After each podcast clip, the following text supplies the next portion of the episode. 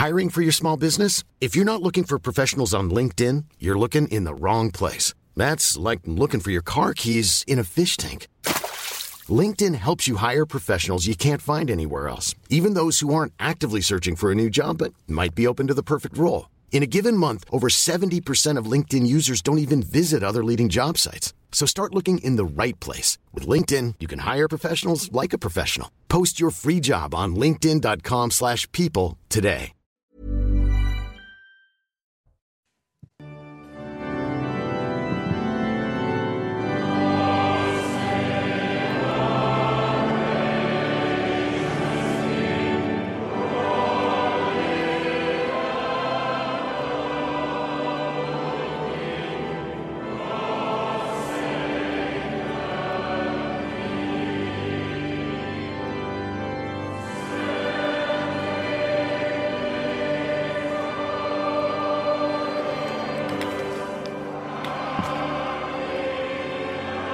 Bonsoir à tous, ravi de vous retrouver pour Soir Info. God Save the King, la reine est morte, vive le roi. L'hymne britannique chanté pour la première fois dans sa version masculine depuis 70 ans lors d'un événement officiel en conclusion d'un office religieux en hommage à la reine Elisabeth II. Cette version, entonnée en présence de la première ministre Liz Truss, remplace God Save the Queen, l'hymne depuis l'accession au trône de la défunte souveraine en 1952. Euh, je le disais donc. Bonsoir, c'est beau de commencer en, musique. Jean Messia, bonsoir. Est-ce que vous allez bien? Très bien. Et vous? Eh, Parfaitement, et surtout quand vous êtes euh, présent sur ce plateau. Philippe Delorme, vous êtes euh, historien. on vous a redécouvert et vous êtes très présent sur notre plateau depuis 24 heures et c'est très important de vous avoir ce soir. Merci d'être avec nous. Bertrand Decker, spécialiste monarchie britannique. On a fait ce qu'on appelle une all night long. On peut faire un peu de franglais en ce moment.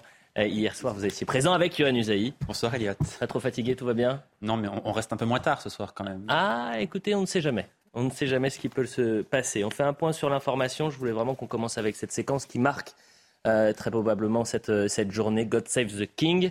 Et on fait le, le point sur l'information avec vous, Isabelle Puboulot.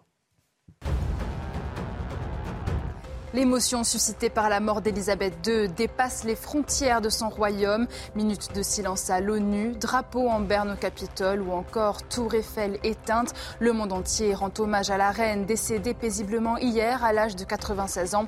Un hommage présent bien sûr dans les territoires du Commonwealth comme à Auckland en Nouvelle-Zélande avec cette représentation de Haka.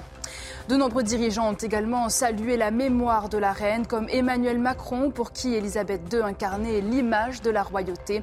Dans une vidéo où il s'exprime en anglais, le président s'est adressé aux Britanniques, déclarant Pour vous, c'était votre reine, pour nous, c'était la reine. Dans le reste de l'actualité, des tags anti-police découverts hier à Mulhouse. De nombreuses insultes ont été inscrites sur des murs et la façade d'un supermarché. Sur Twitter, le syndicat Alliance dénonce un appel au meurtre et réclame des sanctions exemplaires. Une enquête a été ouverte. Enfin, le football secoué par une énième, un énième, débordement. Hier soir, des affrontements entre supporters ont éclaté alors que s'est déroulé le match Nice-Cologne à l'Alliance Riviera. Bilan 32 blessés, dont deux policiers et un stadier. Une enquête est ouverte pour dégradation en réunion, mais aussi violence en réunion aux abords du stade et à l'intérieur. Voilà pour le point sur l'information. Isabelle, on vous retrouve dans une trentaine de minutes. C'est un temps que les moins de 70 ans ne peuvent pas connaître, donc God Save the King. Et ces premiers mots euh, de Charles III adressés à, ces sujets dans un discours qui aura duré une petite dizaine de minutes, mmh, euh, très sobre, très émouvant, où il a euh, essayé aussi de, de tracer euh, ce, cap qu'il a fixé euh, sous, sous les traces, en quelque sorte, sous les pas de sa mère. Hein. Il a rappelé le, euh, un peu les la phrase que sa mère avait prononcée à 21 ans. Je, consacrerai ma vie, qu'elle soit longue ou courte. Alors lui, sa vie sera nécessairement jusqu'à son, dernier souffle. Jusqu'à son dernier souffle. non, j'ai trouvé, enfin personnellement, que c'était un discours effectivement court, ce qui est quand même intéressant, 9 minutes, qui était simple et émouvant et sincère. Mm. Euh, c'est-à-dire à peu près tout le contraire des discours que l'on peut entendre de ce côté-ci de, la Manche. Enfin, ça, c'est autre chose. Vous n'avez pas tort, j'ai euh... failli le dire, mais je me permettais pas. Moi, je me permets. euh, non, c'est vrai que euh, je pense qu'il a réussi son, son entrée, enfin son, son passage d'entrée. Euh, c'était le deuxième, la deuxième étape. Hein. La première, c'est ce qu'on voit derrière. Le bain de foule. C'est-à-dire ce bain de foule où là, on a vu. Alors, c'est vrai que c'est assez étonnant pour pour un Français de voir ça, parce que à la fois on, on pleure la reine qui vient de mourir, et en même temps les gens sont dans la joie et, dans l'allégresse d'accueillir leur nouveau, leur nouveau souverain. Donc il y a mm. une espèce de, de, de, de double sentiment. D'ailleurs, il l'a souligné lui-même dans son discours. Hein. Il a dit, je suis à la fois très triste et en même temps, voilà, on ouvre une nouvelle, une nouvelle période. Ce que je vous propose, c'est qu'on aille sur le terrain. On va rejoindre Vincent Fahandège, qui est l'un de nos envoyés spéciaux euh, à Londres. Merci Vincent d'être euh, avec nous. Vous êtes euh, chanceux parce que vous êtes là où finalement ça se passe, les yeux du du monde, euh, le monde entier les yeux rivés sur, sur Londres aujourd'hui et pour les dix prochains jours. Moi, j'ai besoin de savoir ce que vous ressentez. Que se passe-t-il autour de vous? Qu'est-ce que vous avez vécu ces dernières heures? Alors justement, on va, on va un petit peu planter le décor parce qu'on est avec vous toute la soirée, cher Elliot. Donc on va commencer par vous expliquer un petit peu ce qui se passe aux alentours, euh, à côté, à côté de nous, et surtout ce qui se passe à Londres euh, aujourd'hui. On est ici à Buckingham Gate, c'est vraiment la porte d'entrée pour Buckingham Palace, donc euh, le, palais de Buckingham. Et ce que vous voyez un petit peu derrière, ce sont les grilles du palais là, où tout simplement des milliers de personnes sont rassemblées, eh bien pour rendre hommage à la reine. Il y a énormément de fleurs évidemment sur les grilles, des bougies, des mots également, des milliers de personnes qui sont rassemblées sur cette, euh, sur cette place mais il y a ce silence assez pesant, euh, je dois dire, autour, euh, autour de, cette place. Donc c'est assez, assez paradoxal. Et pour bien prendre la mesure de ce qui se passe ici, il suffit en quelque sorte d'ouvrir les yeux, d'ouvrir les oreilles. D'ouvrir les yeux pourquoi? Par exemple, quand vous prenez le périphérique autour de Londres, il n'y a pas un seul panneau publicitaire eh bien, qui fait de la pub. Tout simplement, il y a les portraits de la reine partout, sur tous les panneaux publicitaires le long de ce périphérique euh, londonien. Il suffit d'ouvrir les oreilles également. Quand vous écoutez la radio, par exemple, eh bien, les programmes ne peuvent pas, ne jouent pas de musique dite joyeuse parce que c'est une période de recueillement où on rend hommage à la reine. Il n'y a que des musiques un petit peu j'allais dire nostalgique, mélancolique. Les programmes normaux devraient recommencer euh, aux alentours euh, de, dimanche. Voilà donc pour l'ambiance assez particulière ici, euh, ici à Londres. C'est vrai que c'est un vendredi, nous disait le chauffeur de taxi en arrivant ici. Londres est toujours très vivante le vendredi. Néanmoins, quand on arrive ici autour de Buckingham, on sent cette ambiance assez, assez spéciale, effectivement. Merci Vincent. Évidemment, vous êtes notre fil rouge. Dès que vous êtes avec des Londoniens, euh, même des, Français hein, qui, euh, qui vivent actuellement à, Londres, vous n'hésitez pas. On vient vous voir régulièrement et on viendra prendre euh, le pouls de ce qu'il se passe et de ce que vous vivez dans la capitale anglaise ce, vendredi soir avec Thibault Marcheteau. on va écouter le roi Charles III justement qui a rendu hommage dans un premier temps à sa mère et à la reine Elisabeth. My beloved mother ma mère adorée, a été une inspiration, un exemple pour moi, mais à toute ma famille également. Et nous lui devons vraiment dette sans faille et sans fin que toute famille doit à leur mère pour son amour, son affection, comme elle nous a guidés, comme elle nous a compris et l'exemple qu'elle nous a montré.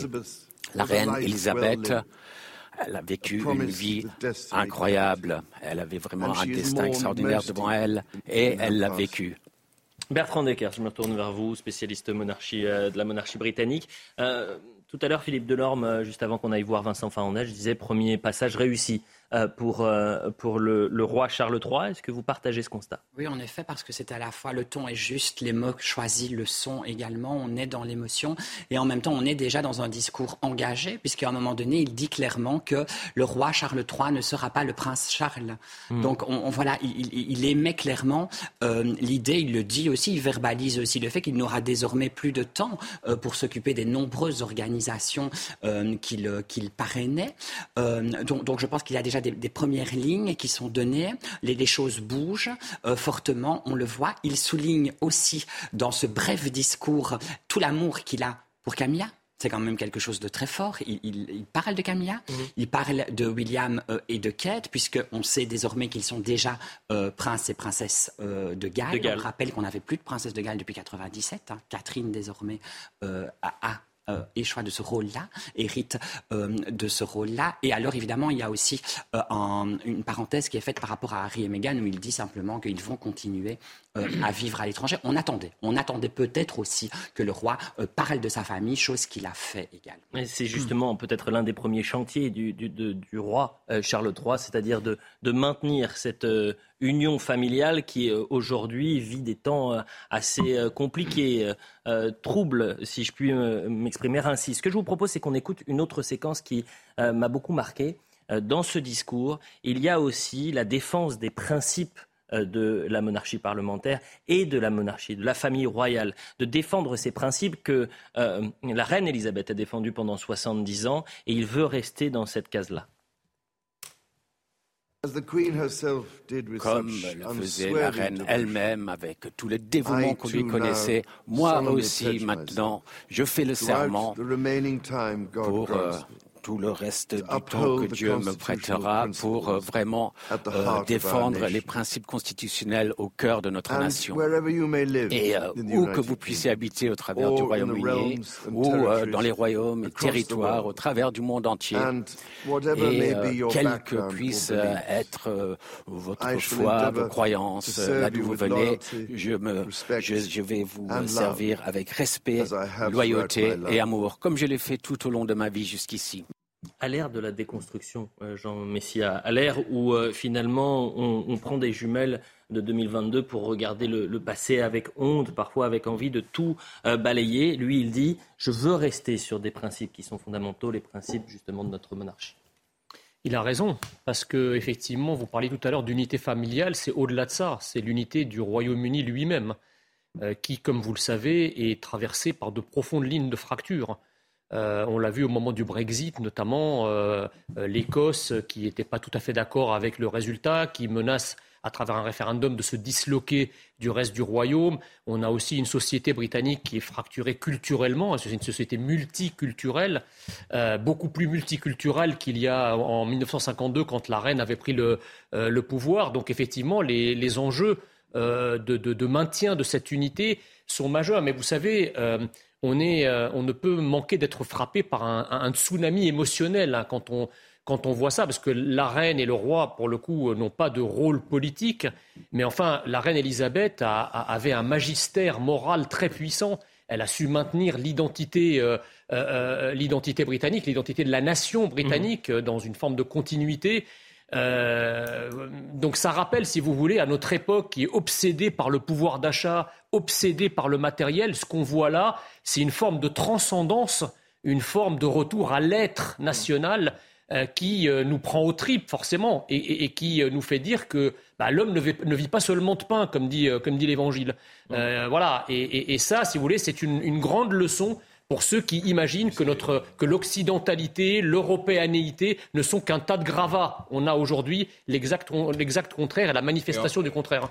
C'est vrai, euh, et en même temps, effectivement, dans son discours, il est parti de, sa foi anglicane. Hein, il a dit je pars de ça, exactement. mais pour aller justement avec cette idée que euh, le christianisme ouvre sur l'universel aussi, hein, parce qu'il a dit à partir de cette foi, je ne la renie pas, mais euh, voilà, je suis ouvert à, la compréhension et à l'accueil des, autres, ce qui est vraiment la bonne, je pense, la, voilà, la, bonne démarche pour lui. C'est pas de dire je suis suis tout à la fois, non, je suis moi-même, mais c'est justement en étant moi-même que je peux aller vers les autres. Ça, c'est euh, très important. Autre image très forte, et vous en avez parlé, euh, euh, Philippe Delorme, c'est ce bain de foule, juste avant, quelques minutes avant le discours du, du, roi Charles III.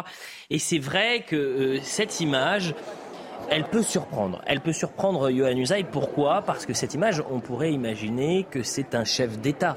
Euh, ce n'est pas un, roi. Euh, je n'ai pas euh, pour souvenir de, voir la reine Elisabeth serrer des mains, embrasser même les, Londoniens ou, ou ses sujets. Est-ce que cette image vous a surpris également, Johan? Alors elle m'a surprise, non pas tant que ça en réalité. La reine Elisabeth, je crois, serrait des mains. Alors ça n'était pas quelque chose d'habituel, mais elle l'a déjà fait. Si vous vous souvenez notamment pour les obsèques de Diana, puisque j'ai quand même l'âge de me souvenir de ce qui s'est passé en 1997, et je me souviens de la reine précisément allant à la rencontre du peuple britannique au même endroit devant les grilles du palais de, Buckingham. En revanche, je, crois que la reine n'acceptait jamais de baiser. Oui. Personne n'embrassait jamais la reine, ce qui s'est produit aujourd'hui avec le, roi, le roi Charles III. Donc ça, c'est une différence, mais effectivement, ils n'ont pas la même personnalité, ils ne sont pas non plus tout à fait de la même génération quand même, ils n'ont pas la même approche peut-être de leur relation avec leur sujet, donc mm. ils auront un règne qui sera différent, et on l'a vu aujourd'hui précisément avec ce qui s'est passé. Ce que, ce que, j'ai retenu, alors l'image qui est derrière vous n'est pas euh, peut-être représentative de ça, mais quand on voyait passer Charles, donc devant ces sujets, on voyait que d'abord il y avait beaucoup de jeunes et puis euh, beaucoup de gens, comme on dirait aujourd'hui, issus de la diversité. Ah non, justement, on n'en voit pas beaucoup. Ah, moi j'en ai ah, vu si, pas mal. J'en ai vu pas mal. Il a raison. Là, on le, pas, le, pas, sur cette image. Il faut pas derrière, mais Genre, pas, laissez terminer. Il faut pas confondre ce qu'on veut voir et ce ah qu'on voit. Ah non, non, non. J'ai vu vraiment sur. Euh, ah, regardez, voilà, on passe là, on a quelqu'un. Ah non, non, non, non, il y avait beaucoup, il y a plusieurs noirs. Ce qui est drôle, c'est que non, mais ce qui est drôle, c'est que pendant ce temps, la presse britannique se félicite qu'au gouvernement il n'y ait plus aucun homme blanc. Ça, c'est autre chose. Un peu déracisé. Donc on a une foule. Vous savez que c'est si, non, non, la foule était quand même, la foule était mélangée, très mélangée. Et je veux pas polémiquer, que, pas de polémique, mais vous savez très bien qu'à Londres euh, aujourd'hui, c'est une ville multiculturelle, cosmopolite, et très d'ailleurs communautaire. Oui, mais je trouve que c'est bien que ces gens qui ne sont pas blancs euh, ou pas euh, wasp, on pourrait dire, mm. viennent à la rencontre de ce roi, c'est-à-dire qu'ils sont ils se sentent britanniques, ils se sentent intégrés dans. dans Alors, je, mets, qu'en France, on ne fait pas. Je, mets, pas imaginer. je mets quand même un bémol à votre propos. D'abord, les images sont parlantes. Il n'y a pas besoin d'aller chercher midi à 14 heures. Donc, on a encore une fois un gouvernement dont la presse britannique se félicite qu'il n'y a plus aucun homme blanc euh, aucun mâle blanc dans le gouvernement, pendant que la foule, elle, elle est quand même majoritairement composée de blancs. Ça, c'est une chose. La deuxième chose, c'est qu'effectivement, une capitale comme Londres a beau être multiculturelle, il y a des événements lorsqu'on ne se sent pas d'une identité d'une nation auxquels on ne participe pas. Moi, j'ai souvenir que quand Johnny Hallyday avait été enterré, euh, les, les, les, quartiers et les cités ne se sont pas déversés sur Paris pour lui rendre hommage. C'était une, une, foule quand même mmh. assez homogène ethniquement parlant. Donc, c'est pas parce qu'une ville est, est, est, multiculturelle qu'elle s'intéresse à tous les événements euh, de l'identité je, ne vois pas une. Bah voilà, euh, regardez. regardez. Enfin, vous allez voir. parce que là, on, voit toujours les mêmes images. Toujours les mêmes. Mais ne refaisons pas. Peut-être n'entrons pas dans cette euh, dans cette polémique là, si polémique il y a. Au contraire, j'y vois une image positive, c'est-à-dire que ce qu'on ne peut pas faire en France, c'est autour d'un symbole comme la monarchie, on peut euh, justement agréger plus facilement. Euh, des, des, des, gens qui ne, qui ne se sentiraient pas autrement euh, concernés par, le, par la nationalité. Autre temps fort de ce discours. ça à la France insoumise. Jean Messia. Autre ah discours. autre discours. Ne parlons pas de, de, de, de politique pour l'instant. Restons sur cet hommage et les premiers mots de Charles III, si vous me le permettez, et notamment ce grand chantier qu'il veut mettre en, en œuvre, et, et, peut-être que la tâche sera très dure, euh, euh, Bertrand Decker, c'est d'être le médiateur dans cette famille qui est composée de clans avec des tensions même entre les frères, le, Harry et, William. Et lui, il veut être voilà, le trait d'union entre les deux. Parce que n'oublions pas qu'il s'agit d'une. On parle du roi Charles III, mais il s'agit d'une famille royale. Il s'agit des Windsor, du clan le plus médiatique, qui est probablement le plus célèbre du monde. Et qu'au sein même de ce clan, il y a des tensions qui, bah, qui, qui, sont réelles. C'est vrai, on dit que. Bah, voilà, c'est pas on dit. Harry, on le sait, le dernier à être arrivé au chevet d'Elisabeth II. Il est arrivé trop tard. Il est aussi le premier à être reparti. D'après les bruits qui circulent, on dit que ça ne s'est pas bien passé du tout. Voilà qu'il y a déjà eu des mots qui ont été prononcés, que l'ambiance n'est pas bonne. Euh, voilà, ça, on le sait. Il va aussi avoir comme fonction, en effet, de tenter de ressouder, parce qu'on sait que la personne qui jusqu'ici parvenait à arrondir les angles, c'était Élisabeth II, en tant que matriarche, en tant que chef de clan, mais surtout en tant que femme vieillissante qui avait cette sympathie pour Harry qu'elle a toujours eue. Mais là, il a quand même eu les paroles qu'il fallait. Il a dit j'aime Harry et Meghan, mais ils ont décidé d'aller s'installer aux États-unis. Voilà, il a, il, a il a déjà commencé à tenter. Il ne pas en parler tout court. Pardonnez-moi, Jean Messia. En tout cas, justement. Oh, ça passe mieux comme ça, on va dire. En tout cas, il a dit ils ont décidé de s'installer aux États-Unis. Et voilà, il en acte. Hein. On l'écoute. Mon, héritier, William, William devient prendre des titres écossais qui ont représenté tant pour moi au cours de ma vie. Il me succède en tant que duc de Cornouailles et il prend sur ses épaules la responsabilité du duché de Cornouailles dont euh, j'avais la responsabilité pour plus de 50 ans. Et je veux également exprimer mon amour pour Harry et Meghan alors qu'ils continuent à construire, bâtir euh, leur vie ailleurs c'est un enjeu qui est essentiel.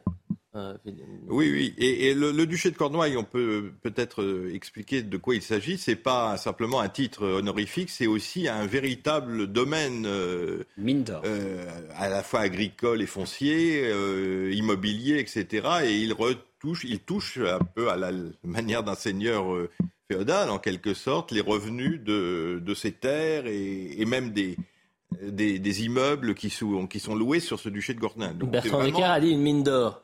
Ah oui, oui, c'est une grande, une grande source de, revenus, bien sûr. Euh, on, va peut-être euh, écouter ce témoignage à présent. Ce qui est intéressant aussi, c'est de revivre toutes les séquences fortes de, la journée. Et ce témoignage au micro de Florian Tardif, l'un de nos envoyés spéciaux. Elle s'appelle Vanita. Elle a travaillé pour la reine pendant sept ans à Buckingham Palace et elle était présente sur cette place cet après-midi. Écoutez. On faisait de la cuisine pour le palais. Ils nous amenaient en bus pour toutes les garden parties et la reine nous remerciait chacun individuellement. Elle marchait vers nous et nous remerciait avec ses corgis, ses chiens qui marchaient derrière elle. C'était une époque merveilleuse.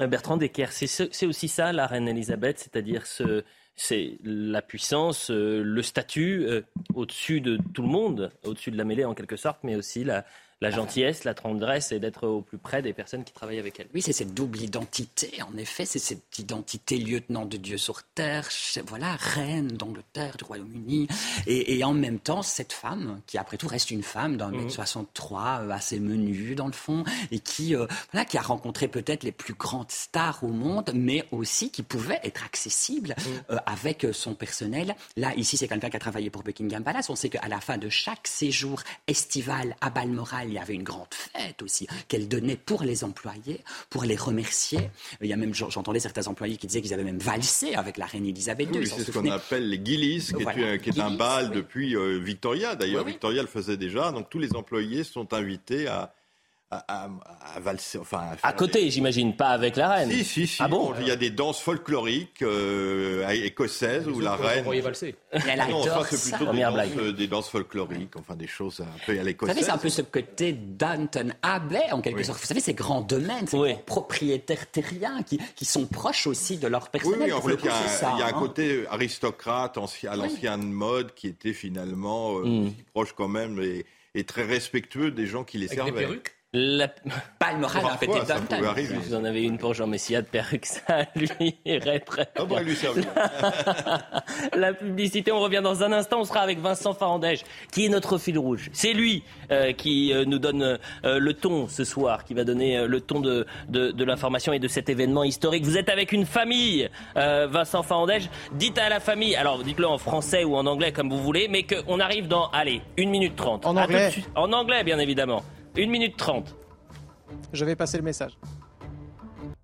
La suite de Soir Info Week-end, toujours avec Yohann Usaï, avec Jean Messia, Philippe Delorme, historien et Bertrand Decker, spécialiste de la monarchie britannique. On continue de parler de la reine Elisabeth dans un instant, mais d'abord on fait un point sur l'actualité avec vous, Isabelle. Rebonjour Isabelle. Son premier discours était très attendu. Le roi Charles III s'est exprimé depuis Londres ce soir, l'un des premiers actes publics de son règne débuté à l'âge de 73 ans. Le roi Charles III a salué le destin incroyable de celle qui était à la fois souveraine mais aussi sa mère. Le fils d'Élisabeth II sera officiellement proclamé roi demain matin et a déjà promis, comme elle, de servir son peuple toute sa vie. En Ukraine, les forces russes accusées d'exactions sur le personnel du complexe de Zaporizhia. Le patron de l'opérateur ukrainien de la centrale nucléaire évoque des enlèvements, des tortures et des meurtres. Il dénonce un régime de harcèlement policier progressivement mis en place. Réunion de crise aujourd'hui pour les ministres européens de l'énergie. Réunis à Bruxelles, les représentants des 27 se sont dit favorables à une série de mesures d'urgence pour enrayer la flambée des factures de gaz et d'électricité, évoquant même un plafonnement du prix des importations de gaz de l'Union européenne. Ces mesures devraient être présentées la semaine prochaine. Voilà pour le point sur l'information. On prend tout de suite la direction de Londres, rejoindre Vincent Fandège, qui est notre envoyé spécial à Buckingham Palace. Vincent, vous êtes avec une famille. J'avais promis à la famille d'attendre une minute trente. Allez, ça a été un tout petit peu plus long, mais vous pouvez y aller, Vincent. Oui, mais vous connaissez le, le, flemme, le flegme euh, anglais. Ils sont très sympas, ces Anglais. Ils ont accepté euh, euh, d'attendre avec une famille très nombreuse. Je vous, je, je vous, présente Amanda. Je vais essayer d'avoir tous les prénoms du, du premier coup. John, Gemma, Megan, le petit Rory, euh, Caitlin et Claire, donc ils sont tous venus ce soir ici devant Buckingham Palace pour déposer des fleurs et rendre hommage euh, à la reine. Pour la petite histoire, cher Elliot, je ne sais pas si vous êtes friand euh, de séries télé. Euh, ils viennent de la ville de East End, à l'est de, Londres, là où est tourné tout simplement, d'où vient la, le nom de la série East Enders. Et il y a quelques mois, pour le jubilé de la reine, un certain Charles et Camilla sont venus tourner dans leur rue, en tout cas à côté de chez eux, pour cette série. Voilà pour la petite histoire. On va maintenant leur demander eh bien, ce qu'ils sont venus faire ici euh, ce soir et qu'attendent-ils un petit peu de leur, de leur nouveau roi? On va commencer avec John. Hi John, thank you for being with us tonight. Uh, merci d'être avec nous euh, ce soir. What um, is, is it, was it important for you to come as a family here tonight? Est-ce que c'était important pour vous de venir en famille ici ce soir? It's a um, big part of, uh, of, of history here in England, and to share this moment as a family, I think, is very important. Something that we'll talk about for a long time. C'est un moment historique de ce que nous dit euh, John ici euh, en Angleterre et c'était important effectivement de partager ce moment euh, historique avec, avec toute la famille. you listened to the King's speech earlier. Vous avez écouté le, discours du roi, de Charles III. What did you think of this, this speech? The speech was very uh, empowering. Um, believe that the, the new king will carry on the legacy left behind by his, by his mum. Ce que nous dit John, c'est qu'effectivement, c'était un, un, discours euh, encourageant, euh, on va dire ça comme ça, et surtout que, eh bien, euh, encourageant dans le sens où il va, il, va garder un petit peu, eh bien, cet héritage de la reine Elisabeth II. Je vais me, me tourner maintenant vers Caitlin. Caitlin, hi Caitlin. on va demander à Caitlin ce qu'elle a pensé, pourquoi c'était important pour elle d'être d'être là ce soir. Why was it important for you to be here tonight with, with the family? Um, I've always grown up going to the Jubilee, celebrating her, um, and then yeah, obviously the news was really sad. So I think the best thing was to come and pay our respects, not like as a like as a community and everything. So yeah. Ce que nous dit Caitlin, euh, c'est qu'elle a toujours grandi euh, avec sa famille à fêter les jubilés euh, de, la reine, fêter les anniversaires de la reine. Et c'est un moment très triste pour le pays. C'était important de venir en, communauté ici avec, avec toute la famille. Donc voilà, on va remercier maintenant toute cette, cette belle famille, remercier pour l'attente également. Voilà donc pour les nombreux témoignages qu'on reçoit. En tout cas, ce soir, les gens viennent nous parler effectivement assez spontanément pour nous faire part un petit peu de leur, de leur tristesse et de, de ce moment de communion ici à Buckingham Palace que vous voyez euh, juste derrière cette famille. Merci beaucoup Vincent Fandèche, félicitations pour euh, la traduction. Il y a un côté euh, Nelson Montfort en, vous et, la traduction était parfaite. intéressant de voir que parfois les, familles, et là plus sérieusement Philippe Delorme, ces familles qui se déplacent, qui font des centaines de kilomètres parfois, alors ce n'était pas le cas pour cette famille-là. Vous savez, aux, cérémonies de, enterrement ou de, mariage, etc., parfois certains campent pendant trois jours sur le, chemin pour mmh. pouvoir être là au premier, aux premières loges. Non, c'est vrai que c'est une tradition britannique de, euh, de faire peuple, si on peut dire, hein, pour utiliser un terme un peu moderne, voilà, de se réunir, de se rassembler pour euh, ce genre d'événements. Et euh, on a encore les images au couronnement, par exemple, d'Élisabeth II, avec des films, ou dans les, villes, ou dans les villages, on, on, mettait des grandes tables, où les gens, bon, au, dernier jubilé d'ailleurs, on a refait un peu la même chose. Donc c'est c'est naturel. et puis, street party.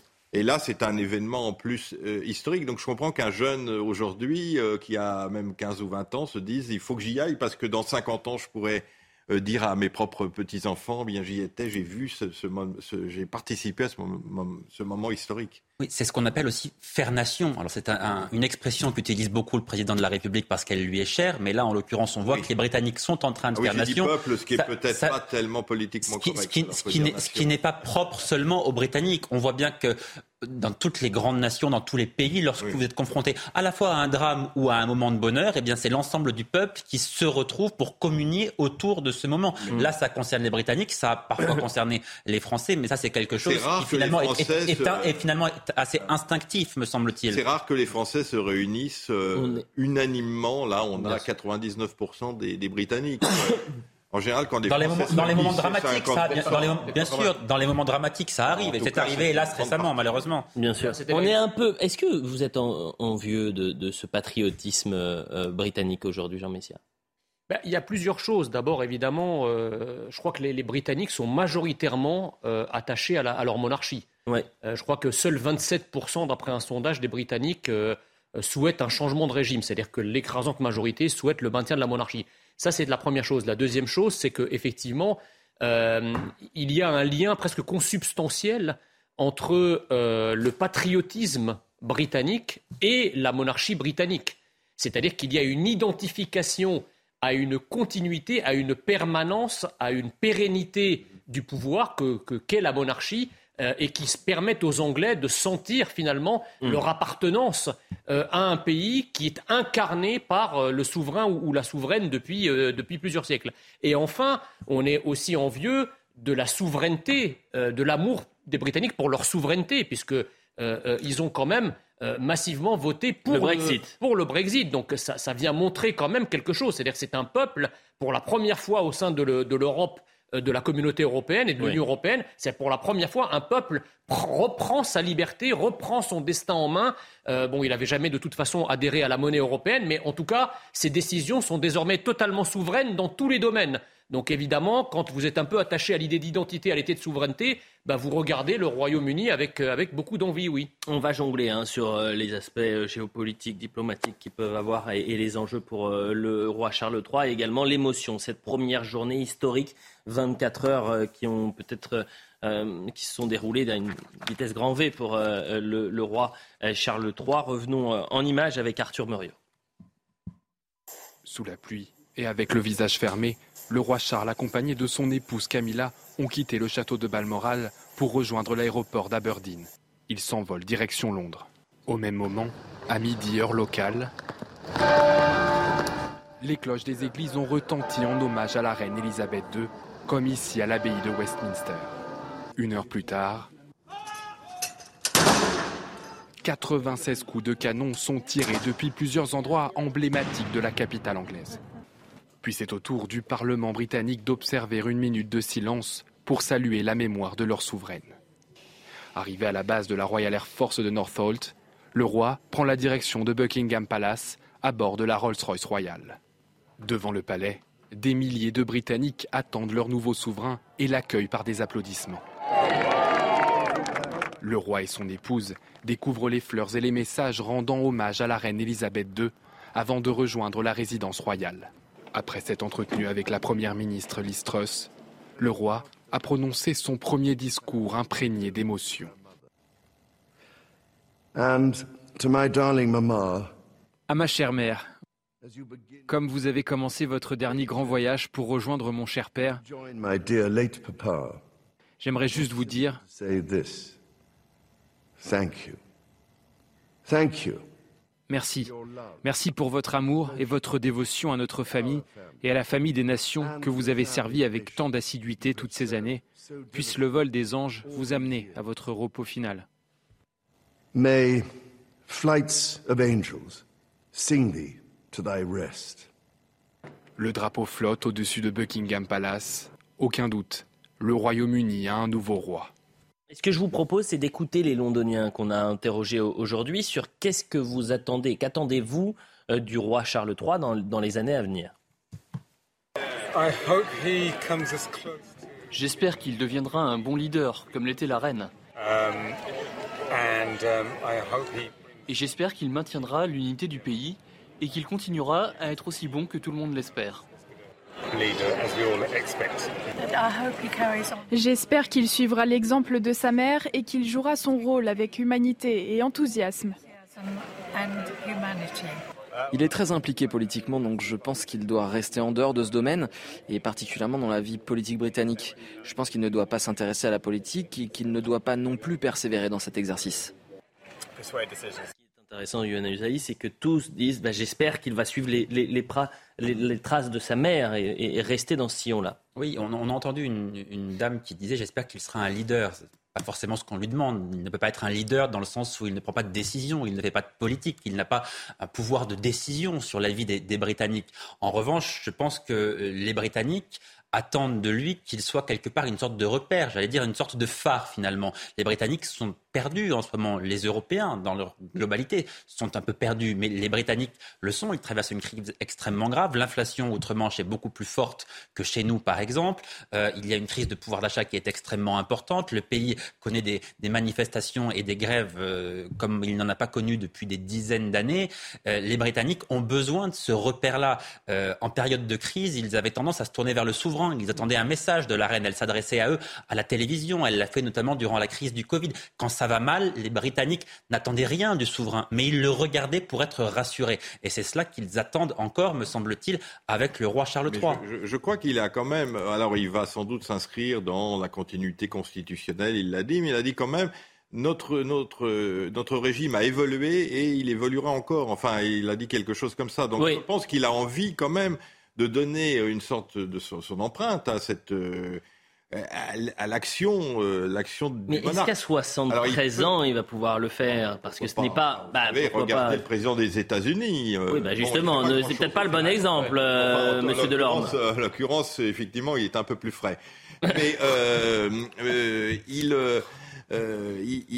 non, je pense que les, idées qu'il a défendues effectivement depuis 40 ans, qui à l'époque paraissaient complètement farfelues, euh, de développement euh, euh, mesuré, d'architecture humaine, mm. de, etc., sont devenues quand même des idées qui sont presque devenues des dogmes aujourd'hui. Hein. Mm. Donc à la limite, ces idées-là, il pourra, il pourra ces idées-là les continuer à les professer sans entrer non plus dans le domaine de la politique. Bertrand Decker, ça doit être quand même vertigineux pour euh, euh, le roi Charles III. Certes, ça fait 73 ans qu'il sait euh, qu'il est l'héritier de la couronne, mais c'est arrivé quand même assez brutalement. Il y a deux jours encore, on, voyait la reine Elisabeth rencontrer la première ministre Liz Truss. Peut-être qu'on ne s'attendait pas à ce qu'elle parte aussi brutalement. Oui, oui, ce sont des, bah, des, minutes, ce sont des heures qui sont historiques, qui l'histoire, alors il le sait, il y a en lui aussi deux entités. Il y a le fils qui vient de perdre sa mère et il y a le nouveau Charles III. Là, celui que l'on a vu tout à l'heure face caméra qui nous prononce le discours, c'est le roi Charles III. Ce n'est pas le, fils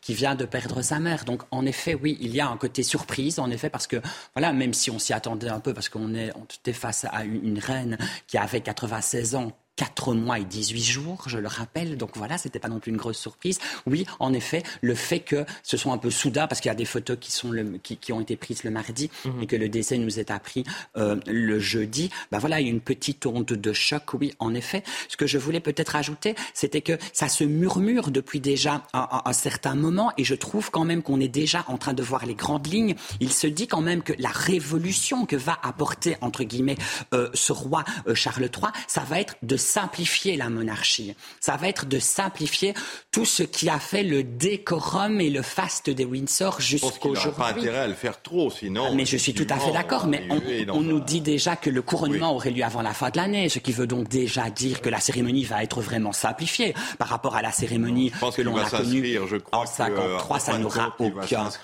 aucun comparatif. On dit aussi qu'il maintiendrait son, son, genre de domicile à Clarence House et qu'il n'intégrerait pas Buckingham Palace, que ça resterait uniquement son bureau, que ça ne deviendrait pas sa demeure officielle. Et le Times nous révèle, euh, nous révélait dans l'après-midi, avant un article qui était très très très bien fait, et qu'en réalité il envisage depuis euh, quelque temps de faire donation du domaine de Balmoral à l'État pour en faire un musée. Le Times en réalité, il est très bien informé. Ah oui, il ne plaisante pas. Euh, finalement, il ne reste pas dans la, la tradition vers le côté monarchiste. Vraiment, déjà on le sait réduite. Ça, ça il l'a déjà verbalisé. Il a dit que désormais, voilà, ça va être réduit au roi à son épouse et aux héritiers directs. Et en plus de cela, moi, je redoute très fortement que on, voilà, on, perde vraiment toute cette magie qui a maintenu Elisabeth II, pour le coup, par un système de monarchie le, le fait que les familles royales se resserrent, ça, c'est une tendance générale. on le voit en Belgique, on le voit en Espagne, etc. Et on est en période de crise, donc ça peut tout à fait se comprendre. Mais je pense que le... d'abord, ce serait un très mauvais calcul de faire un, un, un sacre au rabais, parce qu'un sacre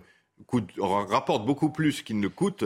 Mais Philippe, s'il a lieu euh, avant la fin de l'année, ce sera un sacre au rabais. En, tourisme, en tourisme, en droits dérivés, etc., ça rapporte six fois plus que ça coûte. Donc ce serait euh, un peu dommage de se, priver de cette source de revenus. Euh, non, je pense que tout ça, maintenant, il est investi, je dirais, de la fonction. Il a une espèce de descendu sur lui la, la, la, la grâce, la grâce d'État, comme mmh. on dit, et il va sans doute se se couler tout à fait dans, le, les vêtements de sa mère. Alors, le, le, roi Charles III a rencontré la première ministre Liz Truss et selon la BBC, il aurait déclaré à la première ministre que la mort de sa mère était un moment qu'il redoutait alors qu'ils se rencontraient lors de cette euh, première audience. Évidemment. Euh, paraît assez oui, mais ce qui est intéressant, ce n'est pas qu'il euh, redoutent ou non la mort de sa mère. Tout le monde peut. Sauf que normalement, et c'est ce que vous m'aviez dit en, off, ces, rencontres-là, ces premières audiences, il n'y a rien qui fuite. Non, l'interlocuteur n'a pas le droit de, parler. Par contre, le souverain, à la limite, peut peut le dire, mais c'est vrai que c'est un peu nouveau quand même que. Mais vous savez, après tout, why not? Pourquoi pas? Moi, j'ai l'impression que Elisabeth II, elle est plus là depuis simplement quoi 25, 26 heures là maintenant, si on mm. compte vraiment, et que tout a déjà profondément changé. Lorsque l'on voit le roi Charles III là, je connaît déjà plus vraiment les codes de ce qui était la monarchie avant sous l'ère élisabéthaine. Moi, personnellement, jamais j'aurais vu Élisabeth II aller comme ça, à ce point, vers la foule, accepter limite des selfies, parce qu'on est presque, on en est quand même pas très loin. Donc, je pense aussi qu'il y a quand même des premières lignes qui nous sont données. Selon moi, ce n'est qu'une analyse tout à fait personnelle hmm. d'un changement qui est déjà, selon moi, à nouveau, en train de se mettre en place. il ne faudrait pas qu'il y ait une normalisation ah bah, ce que je de la monarchie, voilà, une hollandisation voilà. de, la, de la monarchie. Dire, on a eu un président normal ça voilà, n'a pas vraiment réussi, voyez-vous. On, ne peut pas avoir. Alors, un président normal, déjà, c'était c'était assez incroyable. Mais alors, un, roi normal, c'est encore plus incroyable.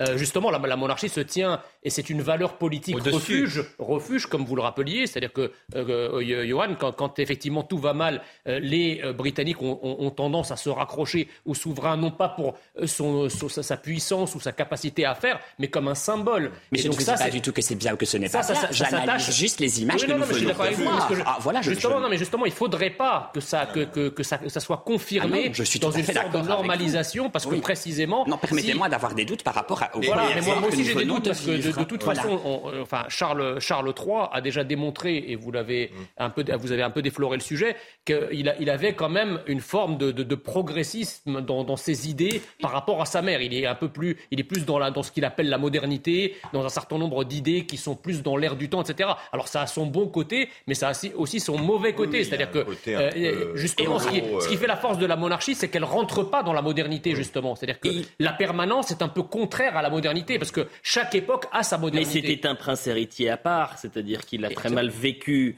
euh, son, son, enfance, son parcours euh, militaire, il l'a mal vécu. Euh, la relation qu'il pouvait entretenir avec son père ne se passait pas comme il le, souhaitait. et il a fait, bien évidemment, son premier mariage avec Lady Diana. Mariage de raison, de, son, hein, ses études d'anthropologie, d'histoire. C'est un, homme. Mais c'est pas quelqu'un qui a peur, c'est pas quelqu'un qui redoute. On voit très bien avec Diana, il a carrément, avec Diana, pardon, avec Camilla, il a presque été au conflit, carrément avec la reine pour pouvoir l'épouser. C'est quelqu'un qui assume ses choix. C'est quelqu'un qui a des convictions et qui va jusqu'au bout c'est quelqu'un qui a beaucoup été moqué aussi, parce que effectivement, quand vous êtes l'héritier et que vous attendez à, l'âge de 73 ans euh, pour hériter du trône, c'est pas banal. C'est, je crois, dans l'histoire britannique, c'est celui qui hérite du trône le plus tardivement. Donc, euh, et pendant tout ce temps, évidemment, il a été moqué par une certaine presse, etc. Donc et à mon avis, on devrait voir les choses, voilà ce qui nous explique déjà qu'on aura un couronnement avant de la fin d'année, de façon assez rapide, parce qu'il est dans l'urgence. C'est un roi, qui, un héritier qui a attendu 73 ans. Hum, et qui doit se dépêcher. C'est vrai qu'il n'a pas 26 euh, ans comme, euh, comme sa mère lorsqu'il prend les rênes. vous savez, les, héritiers sont toujours dans une espèce d'entre-deux et effectivement peuvent pas s'affirmer. Je repense à Juan Carlos, quand il était l'héritier de Franco, hum. on disait que c'était le dernier des imbéciles. Hum. Euh, qu'il allait rien faire, qu'il allait durer, qu'il allait durer trois mois. Il n'est pas tout à fait le même âge, mais je pense qu'il va se révéler. Je, très franchement, j'ai un certain optimisme sur la. Regardons justement euh, le portrait du roi Charles III euh, signé Yann Effley. Il entre dans l'histoire comme l'héritier au trône le plus âgé à devenir roi, 73 ans. Il est aussi celui qui aura attendu le plus longtemps pour commencer son règne. Cela faisait 69 ans qu'il était numéro 1 dans l'ordre de succession. Toute sa ville se savait destinée à porter la couronne. Il est le premier héritier à fréquenter une école, puis une université. Il choisit Cambridge et en sort diplômé d'histoire. Le 1er juillet 1969, il s'agenouille devant celle qui est à la fois sa souveraine et sa mère. Elle fait de lui le prince de Galles au cours d'une cérémonie retransmise à la télévision. Sa vie sentimentale a noirci des pages et des pages de journaux. Les Britanniques retiennent surtout de lui le naufrage de son mariage avec Diana. Ils se disent oui en 1981. De leur union naissent William, puis Harry. Mais leur vie quotidienne est rongée par leurs difficultés à s'entendre. Ils divorcent en 1996. Diana dira avoir souffert de la liaison de Charles avec Camilla, la femme dont le prince est réellement amoureux depuis de longues années. Ils attendent l'année 2005 pour sceller leur union. Ces décennies de prince, Charles les a mis à profit en œuvrant dans plusieurs organisations caritatives. Il crée son Princess Trust en 1976, qui a depuis aidé un million de jeunes à trouver du travail ou fonder une entreprise. Écolo avant l'heure, il est reconnu pour son engagement précoce dans l'agriculture biologique. Il préside le WWF et participe à plusieurs conférences internationales sur le climat. Sa formation royale s'est intensifiée ces dernières années. Il était davantage chargé de représenter la reine lors d'événements officiels. Désormais, c'est toute la nation britannique qu'il représente. En 1994, Philippe Delorme, à, la BBC, euh, Diana a accordé une longue euh, interview. Et voilà ce qu'elle disait. Parce que je connais sa nature, elle parle évidemment de Charles, euh, je pense qu'être roi lui apporterait d'énormes contraintes et je ne sais pas s'il pourrait s'y adapter. Oui, mais enfin, si vous écoutez ce que, toutes les bêtises que Diana a pu dire. Oh, euh, vous êtes euh, méchant. une personne venimeuse et qui était. Oh, c'est pas possible. bon, Bertrand Decker. il va pas non, mais vous n'avez pas de cœur, c'est pas bah, possible. non, non, c'est vrai que je rejoins plutôt Philippe. Oh là, voilà la publicité. Ok, on est sur un plateau. Heureusement que vous êtes là. Vous êtes un homme de cœur, Johan. Je vous parle de Diana, je vais vous en parler pendant longtemps. Et eh ben, ce que je vous propose, c'est de m'en parler, mais pendant la publicité. Parce qu'elle est euh, très courte. Une minute trente, encore une fois. Euh, quasiment 22 heures sur. Ah, il y a un petit écho sur le plateau. Petit problème technique, mais tout va bien. Voilà comment commencer euh, une nouvelle heure avec euh, le même plateau. Johan Uzey, Jean Messia, Philippe Delorme, Bertrand Decker. On, continue de décrypter, de séquencer, revoir les images les plus fortes de la journée. Une journée euh, historique, 24 heures après la disparition d'Elisabeth II. On fait le point sur l'info avec vous, Isabelle Puboulot. Peu avant sa toute première allocution, c'est une ovation qui lui était réservée devant Buckingham Palace. Ils étaient des milliers à acclamer le roi Charles III, fraîchement revenu d'Écosse, accompagné de la désormais reine consort, son épouse Camilla Parker Bowles. Charles III a longuement échangé des poignées de main avec la foule.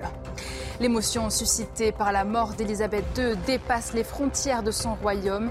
Minute de silence à l'ONU, drapeau en berne au Capitole ou encore Tour Eiffel éteinte. Le monde entier rend hommage à la reine décédée paisiblement hier à l'âge de 96 ans. Un hommage présent bien sûr dans les territoires du Commonwealth comme à Auckland en Nouvelle-Zélande avec une représentation de Haka.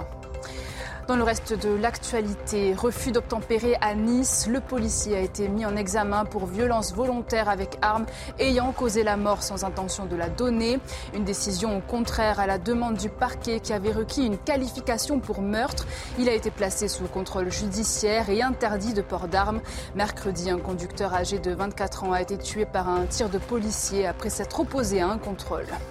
Enfin, en Ukraine, coupure totale de courant à Energodar, la ville où se trouve la centrale nucléaire de Zaporizhia. Une situation qui compromet la sécurité des opérations. C'est ce qu'indique l'Agence internationale pour l'énergie atomique. L'AIEA avait proposé mardi de créer une zone de sécurité à Zaporizhia, mais l'Ukraine veut une démilitarisation totale du site contrôlé par les Russes. Voilà pour le point sur l'information. On prend la direction de notre envoyé de Londres et, rejoindre notre envoyé spécial Vincent Fahandège. Vincent qui, depuis euh, le début de la soirée, nous permet euh, d'avoir ces réactions des Londoniens, des euh, Anglais qui ont fait parfois des centaines de kilomètres pour rendre hommage à la reine Elisabeth II. Vous êtes à Buckingham Palace. Que se passe-t-il autour de vous, cher Vincent? Eh bien, Elliot, effectivement, il y a énormément de monde autour de nous euh, ici à Buckingham, à Buckingham Palace. On vient euh, ce soir euh, en famille, on vient entre amis, on vient entre en groupe d'amis, des jeunes, des moins jeunes.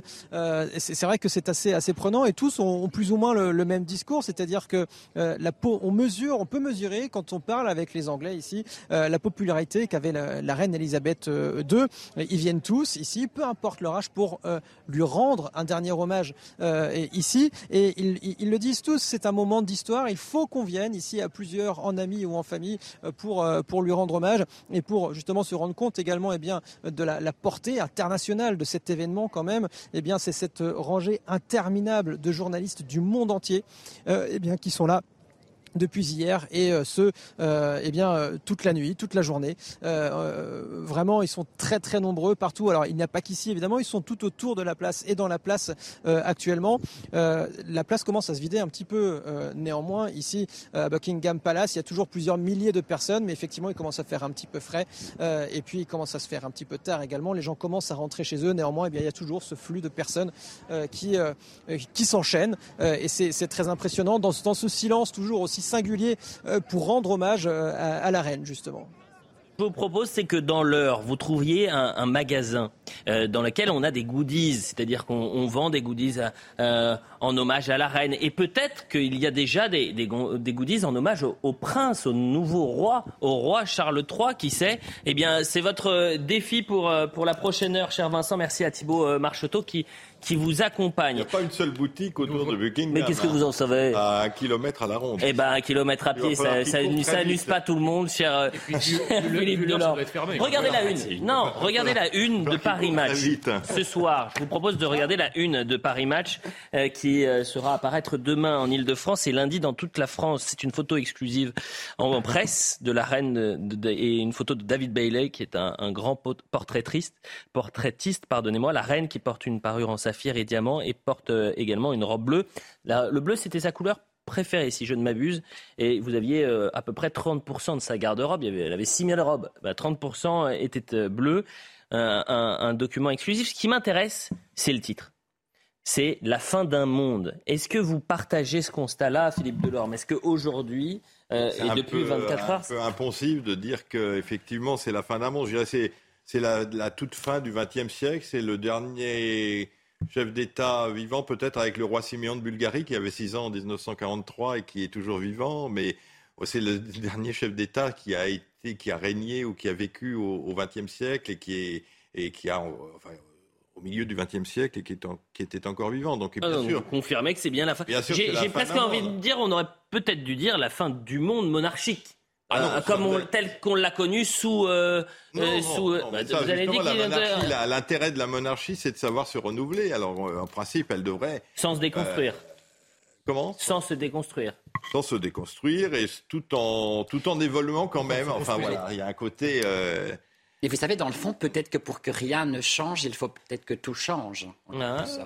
non, mais les choses changent. C'est-à-dire, effectivement, même, même la reine que, l'on salue aujourd'hui euh, ne gouvernait pas, de la, enfin, ne vivait pas de la même manière que Victoria ou ne vivait pas de la même, manière qu'Édouard qu'Édouard VII. Donc, les choses avaient évolué et puis elles continueront à l'être. Mais il ne faut pas qu'elles courent après la modernité. Il faut simplement qu'elles. Les, choses changent dans leur contenant, pas dans leur contenu.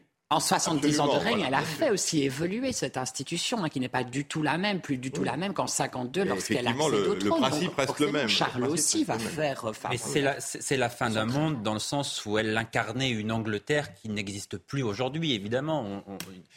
Elle, ne faisait pas preuve de modernité, peu en tout cas, beaucoup moins que Charles, visiblement. Elle incarne l'Angleterre des années. Euh, Vous savez, une dame de 96 ans fait rarement preuve de grande modernité. Oui, mais justement, c'est pour ça qu'on peut dire que c'est quelque part la fin d'un monde. Et c'est aussi elle, était aussi le dernier témoin, euh, dernier témoin politique en l'occurrence. Euh, plus personne aujourd'hui, ou très peu, peuvent témoigner de leur rencontre avec des personnes comme Churchill, De Gaulle. Enfin, je, ne vois pas, non, personne, aucun responsable politique aujourd'hui ne peut témoigner de ça, de sa rencontre, de son travail avec Churchill, euh, avec le général De Gaulle, avec John Fitzgerald Kennedy. Enfin, elle a rencontré tous les grands de ce monde depuis plus de 70 ans, même depuis mhm. voilà 80-90 ans. Elle avait tout ça. C'est cette mémoire-là qui s'est éteinte aussi également. Bien sûr. Et euh, justement, 70 ans de règne, la reine Elisabeth n'est plus. Elle a enjambé euh, deux siècles, connu 16 euh, premiers ministres, plongeant le Royaume-Uni dans une nouvelle ère. Et le président de la République, Emmanuel Macron, lui a rendu hommage aujourd'hui en disant c'était votre reine. Ce n'était pas que votre reine, c'était la reine. To you, she was your queen. To us, she was the queen. to us all. She would be with us forever. We will remember and perpetuate the values she never ceased to embody and promote the moral fortitude of democracy and freedom. Delorme, comment vous expliquez que la reine Elisabeth euh, ait, pu euh, euh, voilà, traverser les, frontières, percuter même notre société, nos cœurs en quelque sorte bah, Déjà, elle était chef d'État non seulement de, Grande-Bretagne, mais elle était aussi chef d'État de Commonwealth. Enfin, chef du Commonwealth, c'est chef d'État dans 16 dans 16 royaumes à travers le monde, le Canada, Nouvelle-Zélande, la Papouasie-Nouvelle-Guinée, la Jamaïque, etc. Donc c'est une reine qui avait une dimension quand même universelle déjà. Il y a elle avait 2 milliards 500 000 euh, personnes dans le monde qui reconnaissaient d'une manière ou d'une autre son autorité. Mhm. Euh, au-delà de ça, effectivement, il y a ce parcours extrêmement long, le fait qu'elle a effectivement connu euh, tous les chefs politiques depuis 70 ans, qu'elle est, pour nous les Français, qu'elle est souvent venue en France, qu'elle était venue je crois, cinq, euh, cinq voyages officiels euh, avec De Gaulle, avec Mitterrand, avec, etc. Donc, effectivement, c'est un personnage qui euh, voilà, faisait partie aussi de notre imaginaire français et même pour les États-Unis, d'ailleurs, effectivement. voilà, donc c'est assez normal qu'elle elle est cette dimension. Bon, maintenant, Bertrand Descartes, euh, je pense que les téléspectateurs ont besoin de savoir comment ça va se passer pour les dix prochains jours. Est-ce qu'on en sait un peu plus sur le protocole? Est-ce qu'on sait quand ces funérailles vont se dérouler? Alors, les funérailles sont arrêtées pour la date du lundi 19 septembre, ce qui fait donc dans 10 jours, là, euh, jour pour jour, à partir de maintenant.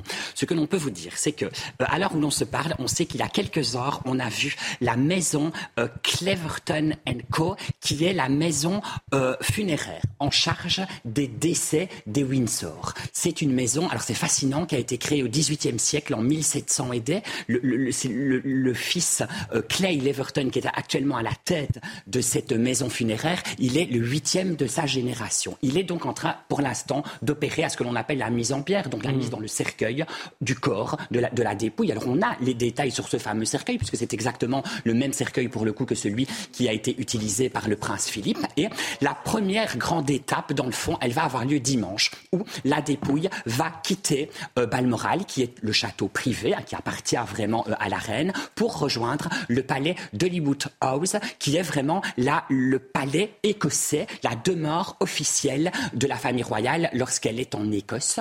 Le lendemain, le lundi, aura lieu un, premier office religieux euh, en la cathédrale Saint-Gilles, qui sera donné par le révérend, euh, par le révérend d'Écosse. Et le lendemain, alors le mardi, euh, il semblerait que ce soit par train, avec ce que l'on va appeler, ce que l'on a baptisé l'opération unicorn. La dépouille quittera donc officiellement à ce moment-là l'Écosse pour être rapatriée sur Londres, où elle devrait arriver à la gare de Houston, être accueillie par le Premier ministre, regagner le palais de Buckingham pour une nuitée où il semblerait qu'à ce moment-là, que ce soit le clan rapproché et les membres du personnel qui pourront se recueillir sur la dépouille.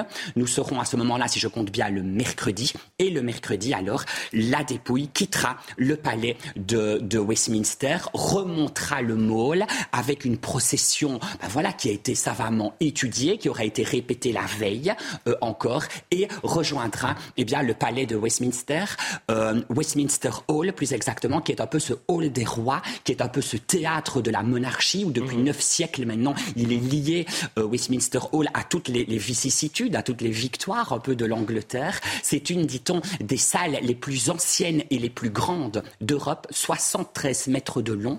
Et à ce moment-là, pendant trois jours et trois nuits, la population va pouvoir se recueillir 23 heures sur 24. Ça va être fermé pendant une période d'une heure. Voilà, le cercueil sera fermé, couvert de l'étendard royal. Il sera recouvert des trois emblèmes qui est la couronne d'État, le sceptre et l'orbe et les obsèques. Pardon, c'est un peu long. Non, bah, non, c'est euh, pas long, c'est très intéressant et très précis. C'est plus rapide, mais c'est simplement de, de, de, souligner qu'elle commence par l'Écosse. Enfin, le fait qu'il y ait cette étape de deux jours en Écosse ou d'un jour et demi en Écosse, c'est pas tout à fait anodin. Je pense que c'est pour ressouder un petit peu les. Le royaume. Le royaume, enfin les royaumes, les royaumes, exactement. En tout cas, pour que les Écossais se sentent aussi euh, Enfin, il y a un symbole également qu'elle euh, décède, qu'elle disparaisse euh, en Écosse, à Balmoral. En, Écosse. oui, enfin, c'est l'occasion de, de, de, rendre hommage aux Écossais. D'ailleurs, on va pour le couronnement, on peut dire que on peut rappeler qu'on va ramener cette fameuse pierre de Scone, de, de Scone, oui, c'est ça, qui est la pierre du destin qui était la pierre sur laquelle les rois d'Écosse étaient, étaient couronnés. Et qui a été volée d'ailleurs, et elle va être ramenée à, à, Westminster pour le, sacre de... Et ce que j'ai oublié de vous dire, pardon, une toute petite parenthèse, c'est que je ne sais plus si c'est exactement au J plus 3 ou J plus 4, le roi Charles III va partir, alors lui pour le coup, et il va aller se rendre mhm. donc dans les nations qui composent le Royaume-Uni, enfin dans les nations, oui, si on peut dire ça, donc à savoir en Écosse, au pays de Galles et euh, en Irlande du Nord, euh, où il va euh, être reçu à chaque fois par le Parlement et par voilà différents représentants. Ça, c'est dans les dix jours qui vont tenir. Absolument. c'est la semaine prochaine, il va devoir commencer les premiers déplacements. Oui, pardon. Il faut bien se rendre compte de ce que vont être les obsèques d'Élisabeth II. D'abord, tous les chefs d'État de ce monde, la plupart d'entre eux seront présents. Euh, Joe Biden a confirmé aujourd'hui qu'il serait présent effectivement aux, obsèques. Alors Vladimir Poutine, évidemment, lui n'y sera pas. D'abord, sa présence n'est pas souhaitée. Euh, mais tous les grands de ce monde seront euh, présents. Ça représente un défi absolument colossal d'accueillir d'abord les centaines de milliers de Londoniens, de Britanniques qui vont vouloir venir à Londres pour se recueillir devant le cercueil de, de la défunte et en même temps accueillir les grands de ce monde. Le, le défi sécuritaire est absolument euh, colossal. La dernière fois, me semble-t-il, que euh, cela s'est produit, c'était pour les obsèques de, Jean-Paul II en, 2005. C'est la dernière fois qu'on a vu à la fois des centaines de milliers de personnes massées au même moment pour des funérailles et puis les grands dirigeants de ce monde, les obsèques de, Jean-Paul II, où d'ailleurs c'est le prince Charles à l'époque qui représentait sa mère, la reine Elisabeth qui, elle, n'avait pas fait le déplacement. Et vous vous souvenez peut-être qu'à ce moment-là, le prince Charles, celui qui était encore le, prince Charles, avait commis un, un, impair qui avait fait un énorme scandale en, Grande-Bretagne. Il avait serré la main de Robert Mugabe, le, président du Zimbabwe, qui était à, ce moment-là honni par le gouvernement britannique. Et il était revenu à Londres. Ça avait fait la une de tous les journaux. Et ça avait été un scandale absolu. Euh, ce que je vous propose, c'est qu'on écoute juste un, témoignage une nouvelle fois, et c'est notre objectif ce soir jusqu'à 22h30, c'est-à-dire vraiment d'écrainer tous les témoignages forts recueillis par nos envoyés spéciaux sur le terrain. Et c'est une femme qui vient des Seychelles et qui nous dit, mais la reine Elisabeth, c'était aussi la reine des Seychelles. Elle était la reine des Seychelles, c'est comme ça que je l'ai connue, que j'ai grandi avec elle, avec les images et tout le reste.